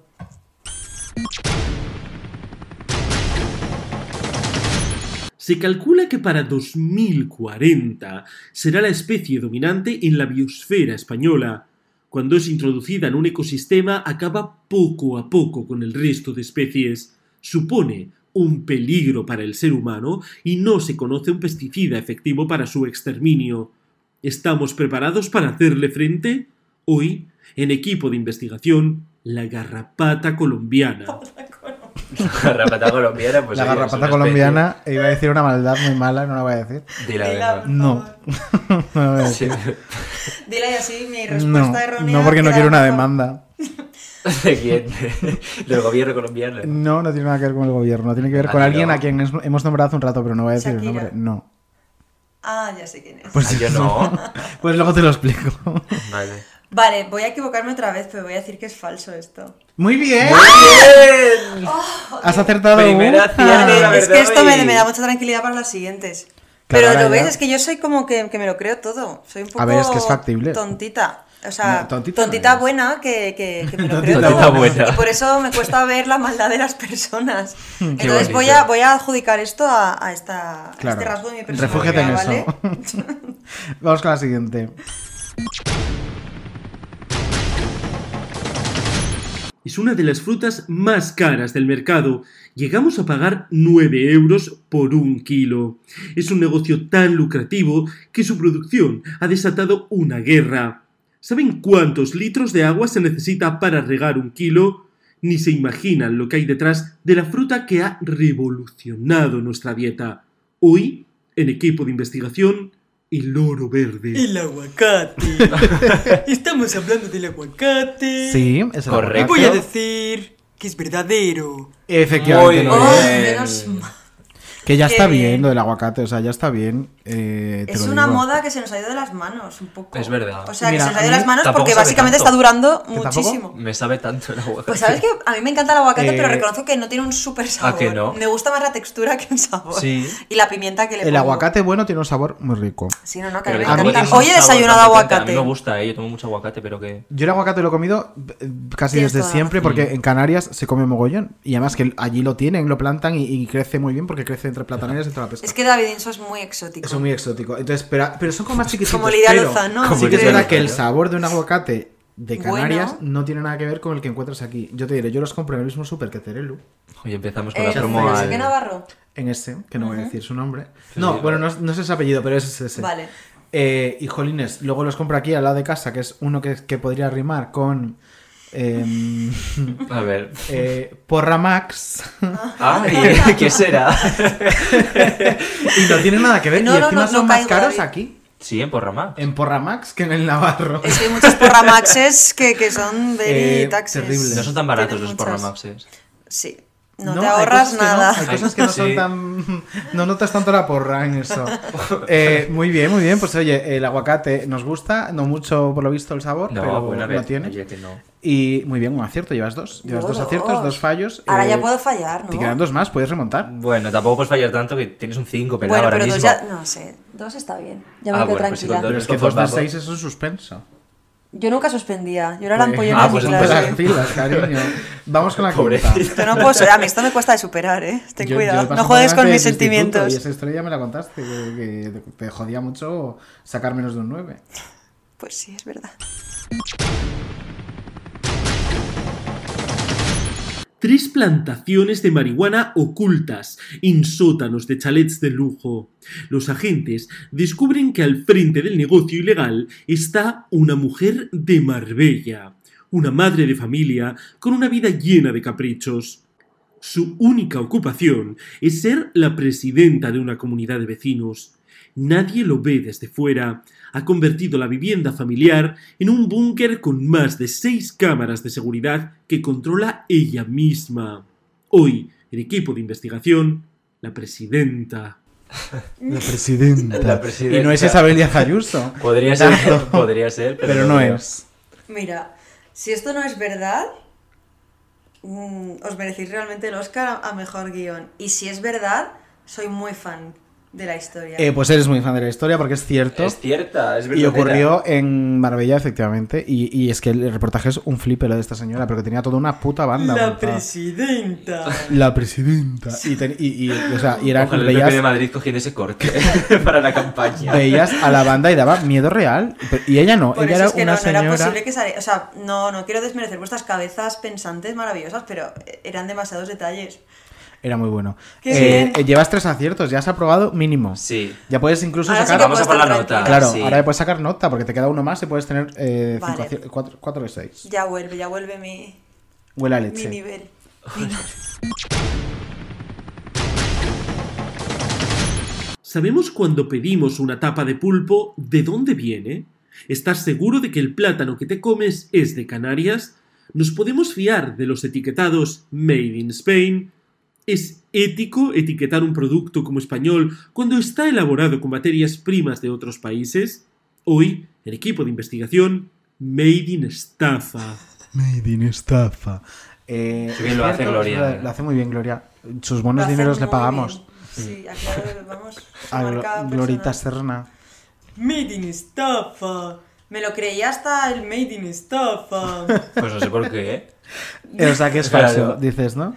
No sé. No, no, el tema me cuadra, es que ya pienso en, en- en lo que mi marido se trae a casa y, y- y esos temas que también venden en el punto de mira y esto es perfectamente vendible. Que le llamen Made in estafa. Venga, voy a decir que es falso. Bien, falso. He de decir que me inspiré. no, no, la- no la he podido leer porque tenía la mano aquí.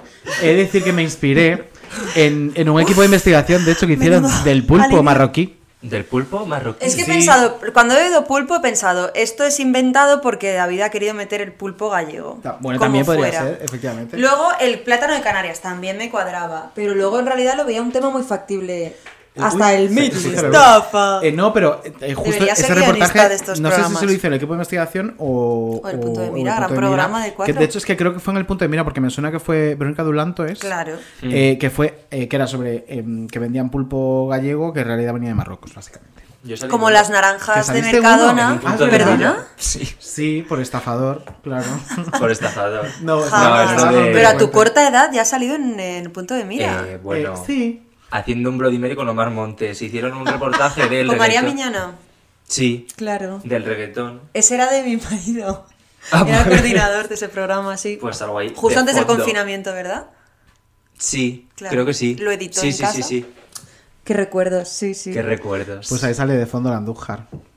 En una Qué terraza, en el fuerte. Picalagarto. Es que había. Oh, Picalagartos. Habías nacido ya para. para Habías habías nacido. nacido ya hace un año. Habías nacido. Es que te quedan tantos años por delante. Si tú supieras. Eh, María, hemos llegado al final. Ay, pues María, me da qué muchísima pena. pena. me lo he pasado muy bien. ¿Te ha puedes venir gustado? todas las semanas. Me ha gustado muchísimo. La pregunta que hacemos siempre, ¿lo recomendarías? Recomendar, ¿Recomendarías a Terelu venir a menudo cuatro? O a Carmen. Sabéis que soy muy de recomendaciones, me encanta, Sí. lo disfruto, lo gozo. Pero... Sí lo digo, recomendaría venir a menudo cuadro a todo el mundo. Y más aún si se llama María Patiño o Terelu Campos.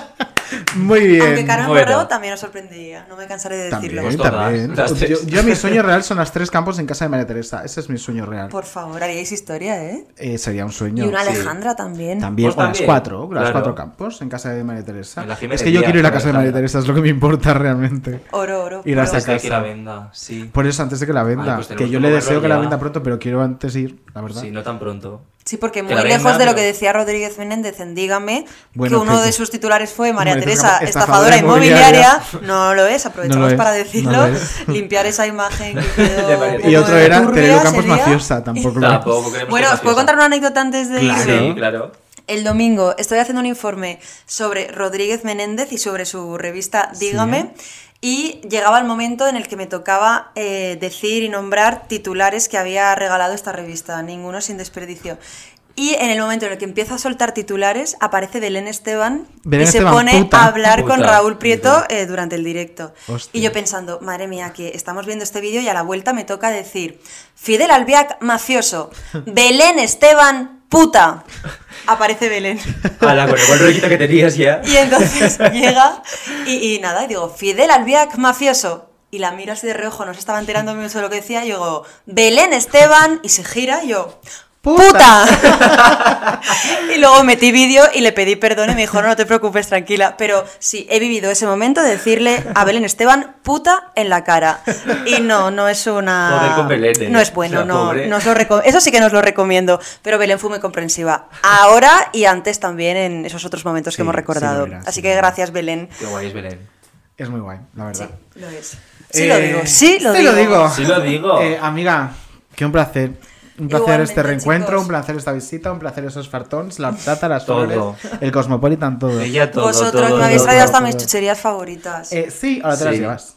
Uy, sí. Te las Venga, pongo vale. algo, sí, sí. hombre, Claro. Sí lo digo. Yo voy a robar los Eh, fartons. también. Aquí cada uno se lleva lo suyo. Me parece muy bien.